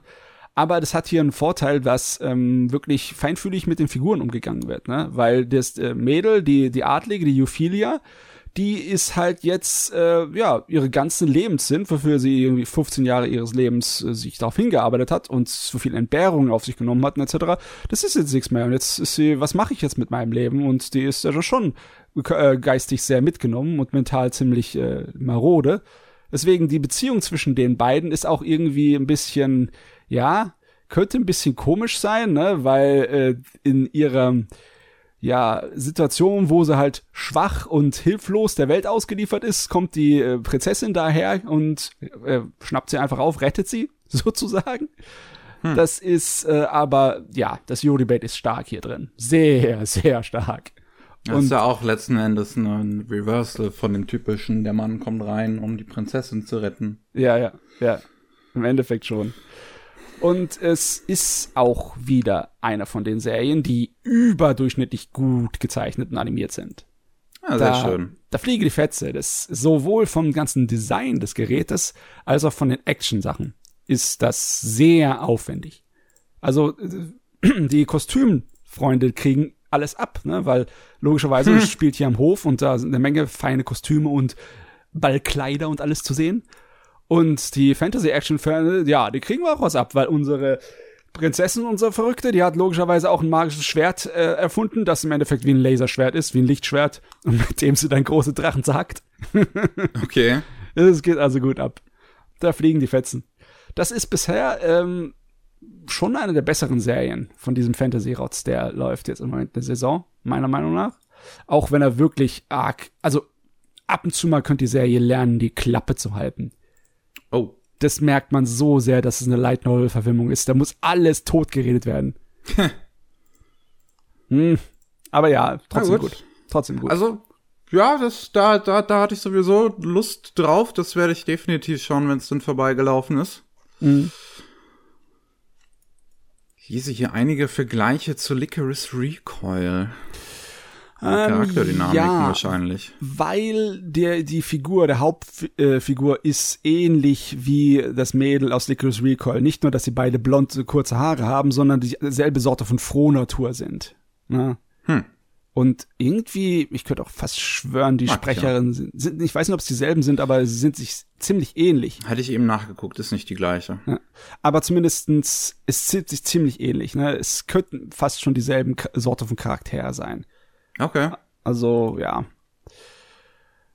Das kann ich nachvollziehen. Und auch, äh, dass das, ähm, das zweite Mädel so ein äh, sehr streng ernsthafte Person ist, ne, so ein bisschen eher introvertiert und regelkonform. Das passt auch zusammen. Also im Endeffekt, du hast die zwei sehr ähnlichen Charakteren zu Licorice Recall, die eine sehr ähnliche, ja, Dynamik aufbauen zwischeneinander, halt nur in Fantasy. hm. Ja, das ist, war wahrscheinlich nicht unbedingt beabsichtigt, weil ähm, das ist mit Sicherheit schon in Produktion gewesen als Licorice Recall. Ja, ja, wahrscheinlich. Und der Roman, auf dem es basiert, ist schon noch älter, ne? Aber es ist ein lustiger kleiner Zufall, ne? Dass das Ding auf einmal auch eine gute Umsetzung bekommt. Weil die ist, also von den ersten paar Episoden, äh, wollte ich mich nicht beschwören. Wenn das nicht anfängt, aus irgendeinem Grunde vollkommen abzuschleifen und abzustürzen, dann ist das auch eine der besser animierten Sachen in dieser Saison. Schön. Yes, yes, yes, yes. Das ist doch mal was. Ich komme auch noch mal was mit was Besserem jetzt um die Ecke. Auch was sehr gut animiertem. Ich glaube ich eine der der der verstecktesten Jams, die ich jemals gefunden habe. Oh, okay, okay. The Daichi's Earth's Defense Family. Earth ist Defense aus 2001 Family. geschrieben von Shoji Kawamori. Aus irgendeinem okay. Grund. Obwohl es wirklich überhaupt nicht so wirkt. Und ist die Geschichte, es fängt, es fängt direkt schon an, erste Szene, dass der Anime eröffnet damit, die, die Mutter Seko will jetzt endlich bei ihrem Mann die Unterschrift auf dem Scheidungspapier und fragt ihre Tochter, ähm, mit wem sie, mit wem sie mitgehen möchte und den Sohn. Oh, oh. Und es ist eine angespannte, ernste, beschissene Situation für alle, die da sitzen an diesem Tisch. Und ähm, plötzlich passiert es, dass die vier auserwählt werden von einem ja äh, äh, Komitee aus dem Weltall als Superhelden, um die Erde vor außerirdischen Angreifern zu beschützen. und es muss halt eine Familie sein, die, ja, das irgendwie dann zu, zu der Earth Defense Family halt wird.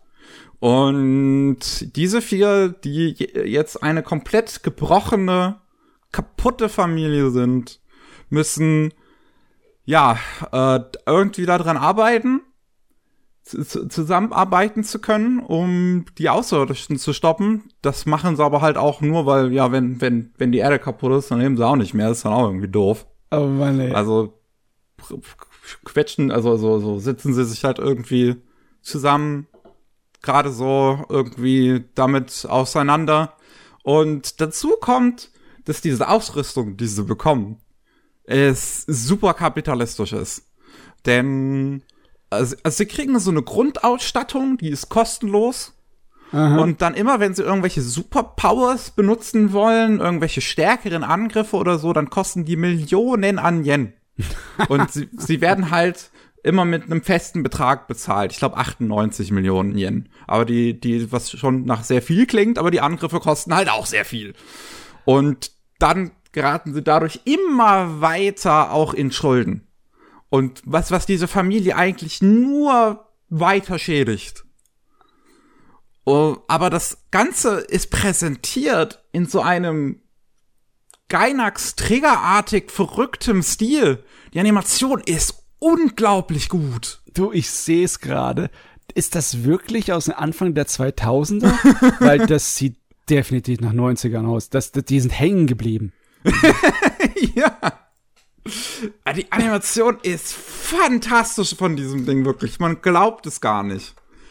Und ähm, das, das ist halt auch geschrieben mit sehr viel Augenzwinkern. Ja, ich merke es gerade. Das ist nicht so ernst zu nehmen, wie du es am Anfang irgendwie so geschildert hast. Ja. Das ist kein Familiendrama. Das ist eher alles nur als Gag ausgeschlachtet. Ist die, die, die der, der, der Dai, der Junge, ist wie, sehr wie Shinshan zum Beispiel geschrieben. So, der zeigt halt auch hin und wieder mal sein kleines Ding unten und flippt bei den Mädels die Rücke hoch und was weiß ich.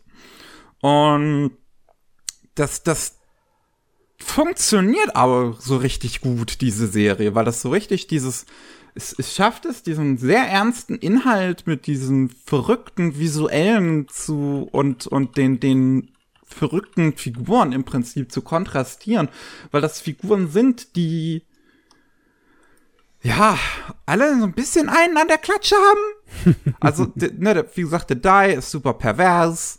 Äh, die, die Mutter ist ein richtiges Arschloch. und auch will, will die, die ganze Zeit kommandiert die ihre Tochter so herum, hier mach mal Essen, hier mach mal das, hier mach mal dies und das, mach mal Wäsche und macht gar nichts selber ist aber auch immer nur auf der Arbeit und taucht nie auf, während sie sich gerade mit einem neuen Lover irgendwie unterwegs ist. Und der Vater, der kann gar nichts, der ist einfach nur dickleibig und sitzt den ganzen Tag vorm Computer und traut sich kaum ein Wort gegen, gegen seine Frau noch irgendwie zu sagen. Also die, die, die, die hat eindeutig da die Hose an im Hause. Und die Tochter ist vollkommen so gestresst, die ist jetzt halt in der Pubertät, aber und, und ist mit der Frage konfrontiert, was Liebe ist. Und es gibt geht ihr vollkommen auf den Sack, dass ihre Mutter sie immer herumkommandiert, dass der kleine Junge immer überall Scheiße baut, dass der Vater irgendwie nichts zusammengeschissen kriegt. Und das, das, das, ist aber auch nicht so, als wäre das 100% Comedy. Da sind ernste Momente drin, mhm. immer wieder, die dazwischen durchscheinen und dem ganzen, diesen, diesen, diesen, diesen ganzen verrückten Kram, der da drin passiert, immer wieder so eine gewisse Bodenhaltung geben. Mhm. Und das funktioniert einfach so überraschend gut. Also es hat mich richtig überrascht, wie gut es ist. Ja, also ich kenne die Serie tatsächlich nicht. Und wenn ich mal über, ihre, über den Weg gelaufen bin, dann habe ich sie wahrscheinlich abgetan als irgendwie so eine Killerserie, weil auf den ersten Blick sieht es halt so aus, ne? das sind halt diese Sentai-Anzüge und das ja. Design ist auch irgendwie, sieht nach einer Kinderserie aus. Das Character Design, ich finde, also die Anzüge, ja, also das Character Design aber an sich, also gerade die Mutter zum Beispiel mit ihren Haaren, die erinnern mich so hart an Locke. An, an den, aus den 80ern. So hart sieht ja, es ja. Nach, nach dem irgendwie aus. Aber ja, also das, das ich, ist, ist, ist schwierig, so ein bisschen darüber zu reden, es ist so wild und so viel passiert die ganze Zeit und es ist auch super so pubertärer Humor halt auch teilweise, gerade mit dem Jungen, der da halt einfach so ein, so ein, so ein Shinchan nun mal ist.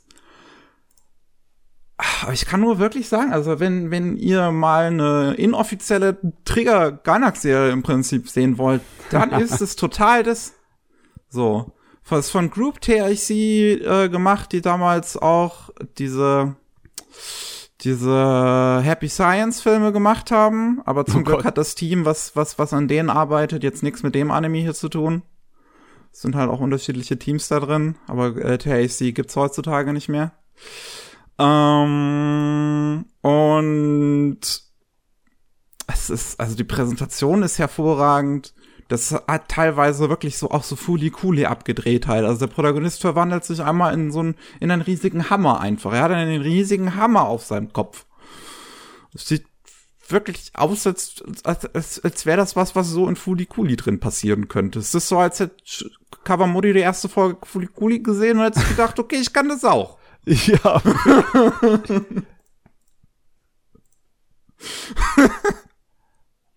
oh, gute Güte. War das eine Fernsehserie? Es ist eine 13-teilige Fernsehserie. Krass. Irgendwie hat sich das nach einer OVA oder so angehört.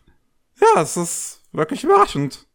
Es hat auch eine Episode so mittendrin, oder mittendrin, so relativ gegen Ende, so die elfte, wo, wo der Vater dann zum Beispiel damit konfrontiert wird, dass halt die Mutter jetzt einen neuen Lover hat mit dem so ein bisschen rumschnackt und er sieht und die kommen dann in so eine Art Paralleldimension durch irgendeinen Alien-Angreifer, wo das alles so, so Evangelion-mäßig aufgezogen wird, so der Hintergrund löst sich weiter und weiter auf, so es fühlt sich so ein bisschen an wie die letzten zwei Folgen aus Evangelion.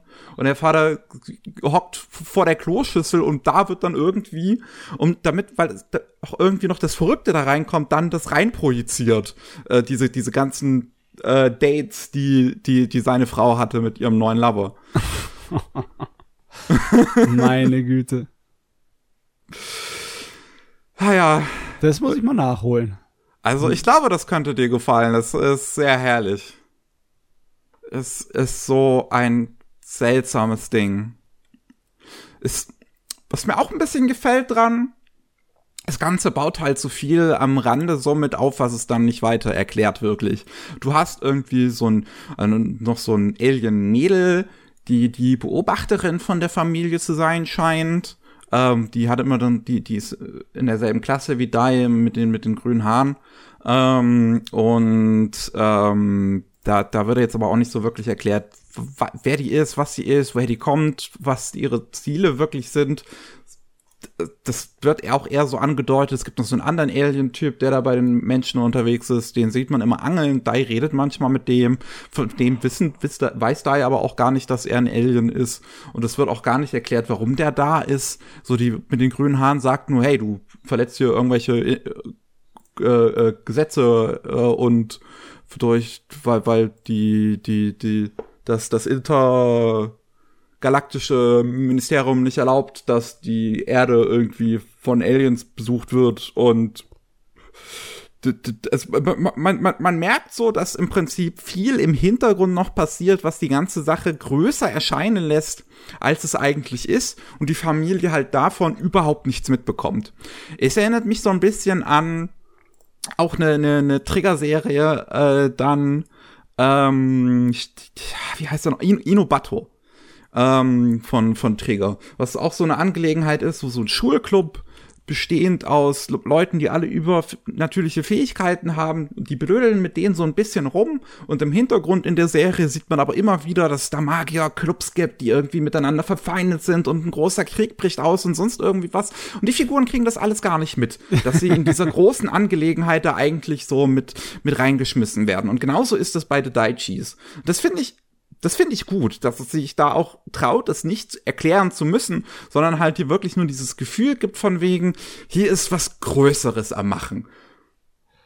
Ja, aber wir sind halt bei den kleinen Rädern, die kleinen Zahnrädern, ne? Ja. Die nicht wirklich damit was anfangen können. Das ist spaßig, die Idee. Das ist auch irgendwie subtil kritisch, ne? So gesellschaftskritisch. Ja, das ist die Serie sowieso mit allem, was da mit da, da drin passiert. es ist so ne, diese, dieses hyperkapitalistische Superheldensystem, was sie dann da irgendwie haben und äh, wie die Gesellschaft auf sie reagiert und sie total idolized und bei einem Kampf dann im Weg steht und denen ist alles egal ist. So, oh mein Gott, mein Idol kämpft da, oh mein Gott, jemand will auf mich drauftreten, ein großes Alienwesen, naja.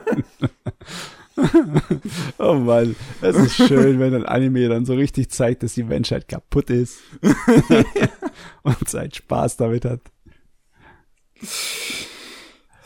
Also, ich kann die Serie halt wirklich, wirklich, wirklich nur empfehlen. Es ist, ich weiß gar nicht mehr, wie ich davon gehört habe. Ich hatte es irgendwie auf meiner Plan to Watch Liste und habe da jetzt halt random reingeguckt und so einen großen Spaß damit gehabt.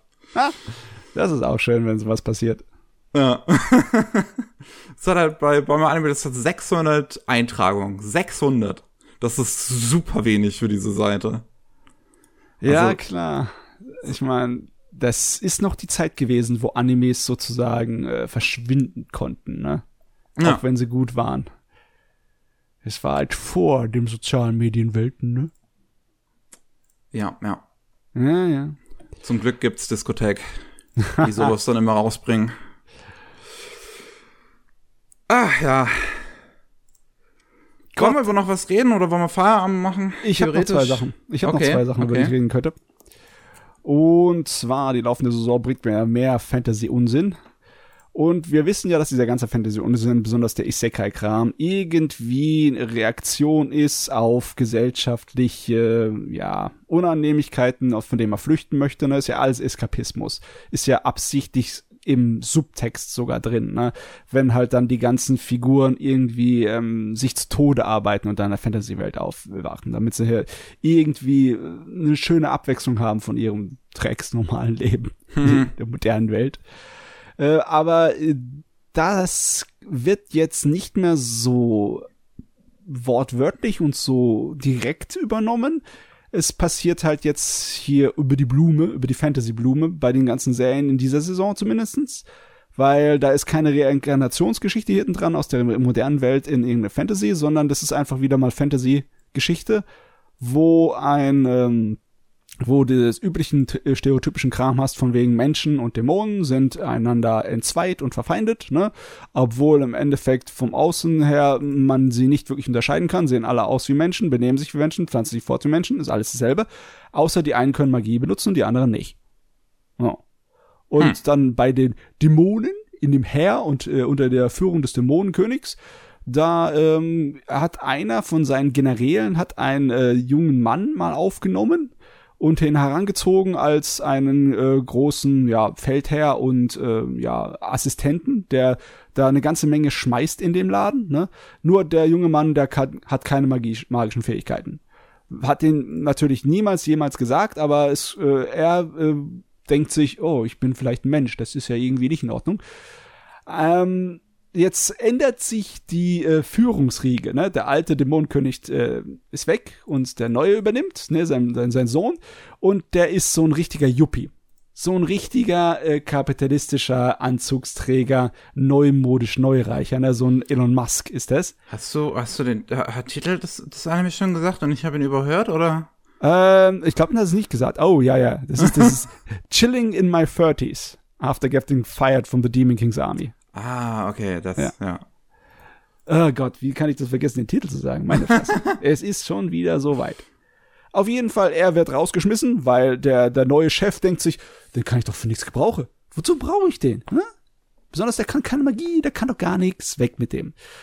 Ja, und dann hast du dieses übliche, ne, diese typische äh, Geschäftskulturkritik, dass halt nachdem der Mann weg ist, so ziemlich alles auseinanderfällt bei den Leuten, bei der Dämonenarmee. Aber er, ja, er denkt sich jetzt, okay, ich, ich habe nichts mehr, ich, äh, was mache ich denn jetzt? Ich werde mich mal untertauchen äh, bei so einem kleinen Dorf in der Nähe von den Menschen. Da muss ich natürlich hier eine, äh, einen auf wenig machen, also auf wenig auffallend machen, weil wenn die merken, dass ich irgendwie ein Dämone bin oder aus der Dämonenarmee komme, dann machen sie mich platt. Ja, aber es stellt sich heraus, all die Sachen, die eigentlich Dämonen nicht machen könnten, sondern nur Menschen, wie zum Beispiel sich eintragen könnten bei dieser Abenteurergilde und alles, die kann er. Und wo, wo er sich dann bestätigt fühlt, oh Gott, ich war kein Dämon mein Leben lang, meint er zumindest, das ist so richtig aufgelöst ist es in der Geschichte noch nicht. Und dann tut er sich dort äh, einleben bei den Menschen. Und ähm, ganz besonders hat das mit der Tochter von dem Dorfvorsteher äh, am Anbandeln, die er in der, im Wald von so einem Monster rettet. Und es wird an, die ganze Zeit angedeutet, dass das niemals jemand für sie getan hätte, weil, ähm, ja, sie ist unmenschlich überstark. Sie ist wahrscheinlich einer von diesen auserwählten Helden der, der Fantasy-Welt. Nur keiner sagt es. Und ihr ist es auch recht, wenn er es nicht weiß, weil sie dann hier einen auf, ähm, ja, auf Damsel in Distress spielen kann. Es ist äh, ganz lustig und es hat immer wieder denselben Kram, den du halt kennst, ne, dass äh, die Dämonenarmee vergeigt ist, weil sie einfach völlig unfähige Kapitalisten Idioten sind, ne? Hm. Völlige Elon Musks und er äh, holt sich dann, ja, er badet es dann aus und die Menschen profitieren davon. Und es spitzt sich immer mehr zu, dass das zum ein Konflikt werden könnte. Wie zum Beispiel, da ist eine Mine, wo äh, so magisches äh, Erz da gefördert wird und das wird von so kleinen, ähm, ja, so zwergenartigen Schattenmännchen, Viechern da gefördert. Und die sind und seit Jahren unter der Herrschaft von den Dämonen. Und ja, der neue Dämonenkönig sagt einfach, ey, ihr, ihr habt viel zu wenig geschafft über die letzten Jahre für euer Geld. Ihr schafft jetzt das Vierfache an Materialien daran. Und ja, die sind dann irgendwann so unzufrieden, dass sie äh, streiken. Und er kommt dann her und tut mit denen dann sozusagen verhandeln und bessere Arbeitsbedingungen aushandeln, dass sie dann für die Menschen arbeiten. Das ganze Ding ist einfach nur eine Frustgeschichte, um am ähm, ja, dummen kapitalistischen Firmensystem sich abzureagieren. Halt nur hm. in Fantasy. Finde ich ja eigentlich based. Ja, ist, ist ganz nett. Ist äh, auch irgendwie ähm, etwas höher besetzt der, der Hauptcharakter wird von dem Tomokazu Sugita gesprochen, der auch der Sprecher von, ähm, von ich glaube, ist es von Gintama, der Kerl? Ja, ich glaube, dann Gintama, der Hauptcharakter. Und auch von, ah, ja. ähm, wie heißt es nochmal, Jobless Reincarnation, der Hauptcharakter. Also, Echt? Das ist krass, ja, tatsächlich. Ja. Äh, okay, das äh, scheint auf jeden Fall eine Serie zu sein, wo mir irgendwie größeres Potenzial hinten dran geschmissen wird. Bisher kann ich es noch nicht sehen, aber mir gefällt es, wie die Serie unausgesprochene Sachen die ganze Zeit beschädigt, weißt du? Diese erzählt dir niemals, dass das Mädel wahrscheinlich der Held der Geschichte ist, aber es ist, es ist eindeutig, tut's überall andeuten mit so kleinen subtilen Hintergründen. Und okay. es äh, lässt sich auch so im, ähm, im, im Dunkeln, ob es wirklich einen Unterschied gibt zwischen Menschen und Dämonen. Ob sie wirklich andere Wesen sind, andere Rassen. Weil der Hauptcharakter ist ja irgendwie ein Beweis dafür, dass äh, es nicht unbedingt sicher ist. Und ja, das ist eine andere Art und Weise, seine Story und seine Welt aufzubauen, als die meisten anderen, weil die gehen halt nach deinem Rollenspielsystem und es muss alles erklärt werden und es muss alles komplex aufgeführt werden, ne? Und das ist so und so miteinander ver verwochten und etc. Deswegen, die ist ein bisschen anders, obwohl sie von dem Schema eigentlich äh, Isekai-artig wirkt. Mhm. Ist aber ist nicht schlecht, ne? Ist, ist, ist logischerweise, merkt man an dem Titel, auch auf so einer äh, Roman-Dings äh, basiert aber ist nicht so ähm, voll geschrieben, also nicht so total mit den Erklärungsdialogen äh, wie die anderen Sachen. Ist, das, ich sehe ja. in, in, den Trailern halt wirklich immer wieder, wie, wie die Brüste von der orangehaarigen Mädel in ja, die ja. Kamera gehalten werden. Wie ist das im Anime? Sie versucht mit allen Mitteln richtig verzweifelt bei ihm zu punkten. Ne? Weil sie, okay. ihn, weil sie ihn halt mag und deswegen kommt sie andauernd mit ihrer, mit ihrer Oberweite daher so, du, du, weil er sie halt behandelt wie, wie ein Mädel, ne? Und alle anderen anscheinend nicht, weil sie ja irgendwie der übermenschliche, unbesiegbare Superheld ist, was sich irgendwie, bisher hat die Serie das nicht irgendwie zugegeben, was ich auch irgendwie lustig finde. Aber es deutet alles darauf hin. Ich frage mich, wie das das entwickelt. Es ist aber ja, größtenteils ist es, bis auf die lustigen Ideen, die sie da hat und diese subtile Art und Weise, die Welt aufzubauen, ist es sehr durchschnittlicher Fantasy-Murks. Hm. Ja, also ist ein zweischneidiges Schwert. Wenn man durchschnittlichen Fantasy-Murks mag, so wie ich, dann bekommt man etwas, das mehr Potenzial und mehr interessantere kleine Themen hat und mehr Spaß macht, weil es halt sich auch was erlaubt, was irgendwie vom Standard abweicht. Wenn man aber nichts mit äh, Fantasy Books anfangen kann, glaube ich, dann reicht das, was die Serie gut macht, gar nicht aus. Zumindest bisher reicht es nicht aus. Sind ja, sind ja noch ein paar Episoden übrig. Ja. Ach, wir haben ja noch mehr Fantasy Murks. Ich glaube, ich werde nicht alles ansprechen. Ich sag nur das eine noch, das, äh, das äh, Adventurers who do not believe in humanity will save the world. Dieser Unsinn. Okay, ja. Wo du die Idee hast, dass du vier Abenteuer hast, vier Helden, die äh, irgendwie von ihren Freunden, Bekannten und Umgebungen verraten wurden und ihr äh, Vertrauen in die Menschheit verloren haben.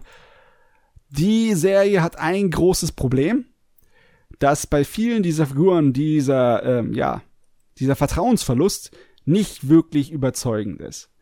Bei einigen Figuren äh, kann ich es nachvollziehen. Ne? Der, die, das eine Drachenmädel, der, der schwere Kämpfer der Truppe, die wurde zum Beispiel ähm, völlig von ihrer Party ausgenutzt, im Sinn von wegen, die haben die kämpfen lassen. Und sie haben so getan, als hätten sie nichts machen können, als äh, und haben sie sozusagen geopfert also, um dann äh, an den Loot zu kommen. Und nachdem sie sie geopfert haben, haben sie natürlich noch ihre Wertsachen zu Hause aus dem Hotel geklaut. Unser Dem äh, Drachenmädel überlebt es, schleppt sich zurück in die Stadt und merkt, oh, sie haben mich ausgenommen. Die haben mich total verzogen. Und dabei äh, hat, waren das eigentlich die Leute, die ihr sozusagen geholfen haben, weil sie halt ein naseweiser äh, Fuzzi war, der sich von allem hat reinlegen lassen, auch wenn es einfach nur auf der Straße, auf dem Markt von irgendjemandem beschissen hat, von irgendwas äh, der Wert von irgendeinen Sachen angeht, ne? Und ja, dann fühlt sie sich natürlich total hintergangen, das kann ich nachvollziehen, aber bei anderen Figuren ist es echt schwer nachvollziehbar, warum die ähm, ja, ihr Vertrauen in die Menschheit verloren haben. Ich meine, einige Geschichten sind in Ordnung, wie der, der, der Priester, ne? Der Priester, der äh, hat ein junges Mädchen in seiner, Grunke, äh, in seiner Gruppe gehabt, die ähm, total auf ihn gestanden ist, aber als er sie halt abgeblitzen hat lassen, weil sie zu jung ist, hat sie dann hat sie ihn beschuldigt, äh, ihn sie ja sexuell angegriffen zu haben, ne? Mhm. Und dann hat er natürlich alles äh, verloren und hm. ist äh, aber äh, ist nicht so wirklich überzeugend dem seine Geschichte. Die äh, Figuren sollen auch alle irgendwie, damit sie nachvollziehbarer werden, ein Laster haben. Ne? Die eine, die Magierin, ist total auf Glücksspiel aus, die geht immer zu den Pferderennen, die kann das nicht lassen.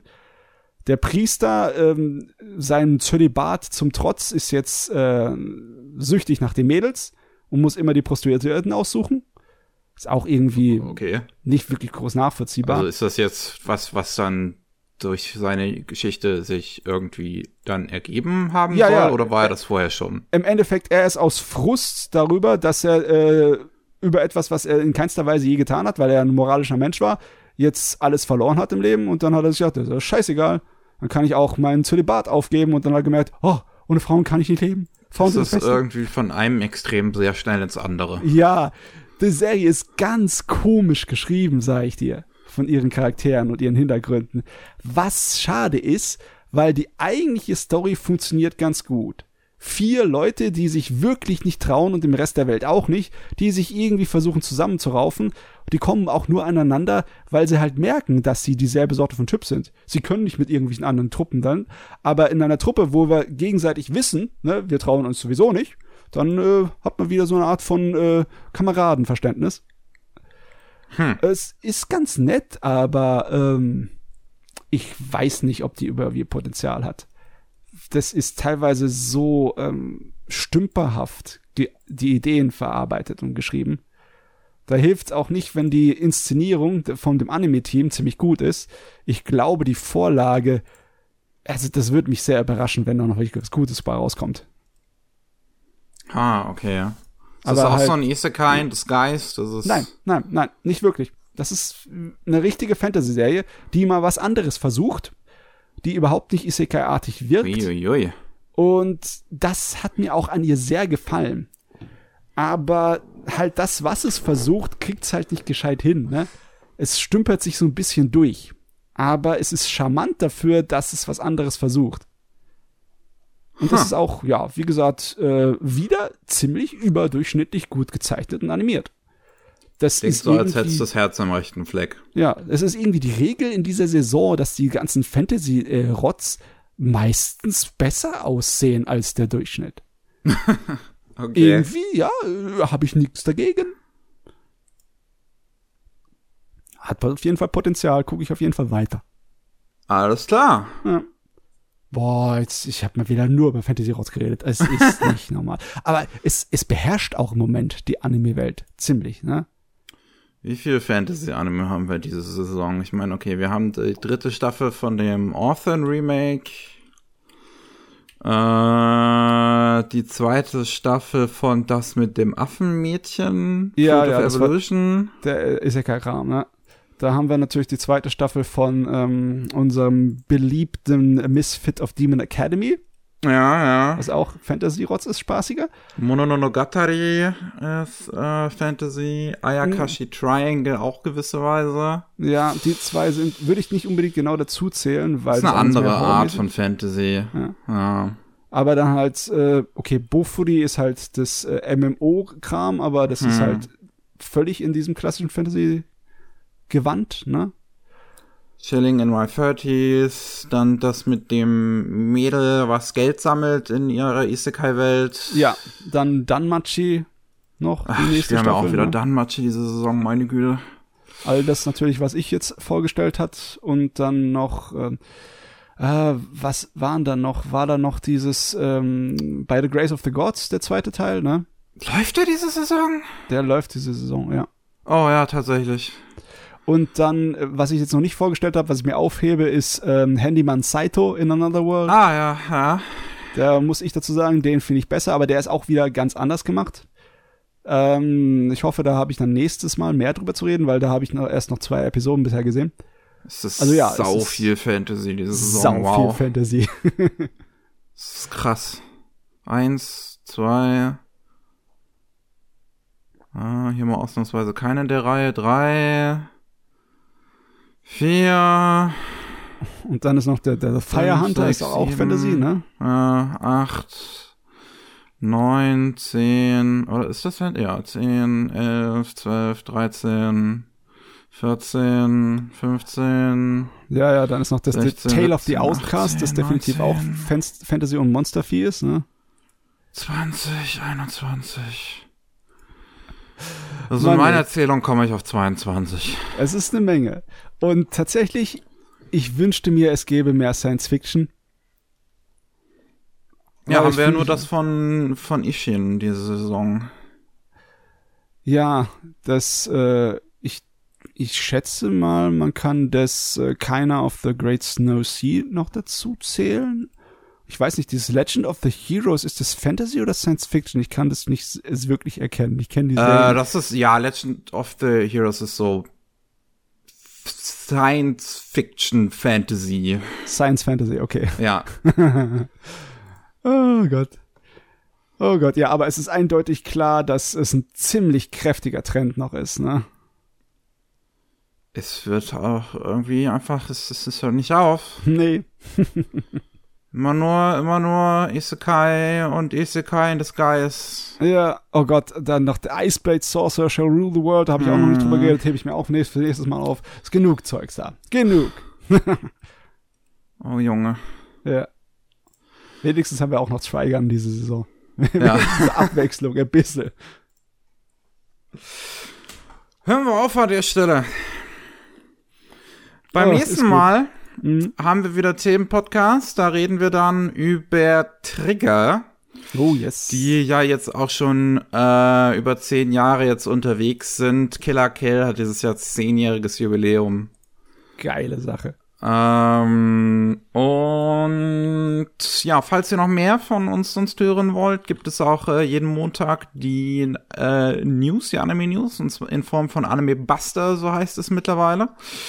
Ähm, und jeden Mittwoch gibt es Rolling Sushi, da geht es um die News aus Japan. Ansonsten könnt ihr noch gerne auf unserem YouTube-Kanal vorbeischauen, falls ihr den Podcast da nicht sowieso hört. Da habe ich nämlich ein neues äh, Video hochgeladen, äh, wo ich äh, Shingo Yamashita vorstelle, der unter anderem das Opening zu Chainsaw Man inszeniert hat. Das war's für heute. Ein bisschen kürzer, weil wir nur zu zweit waren, aber das ist auch mal okay. Es kann Mir nicht immer recht. nur über zwei Stunden lang sein. Und daher, tschüss. Ciao.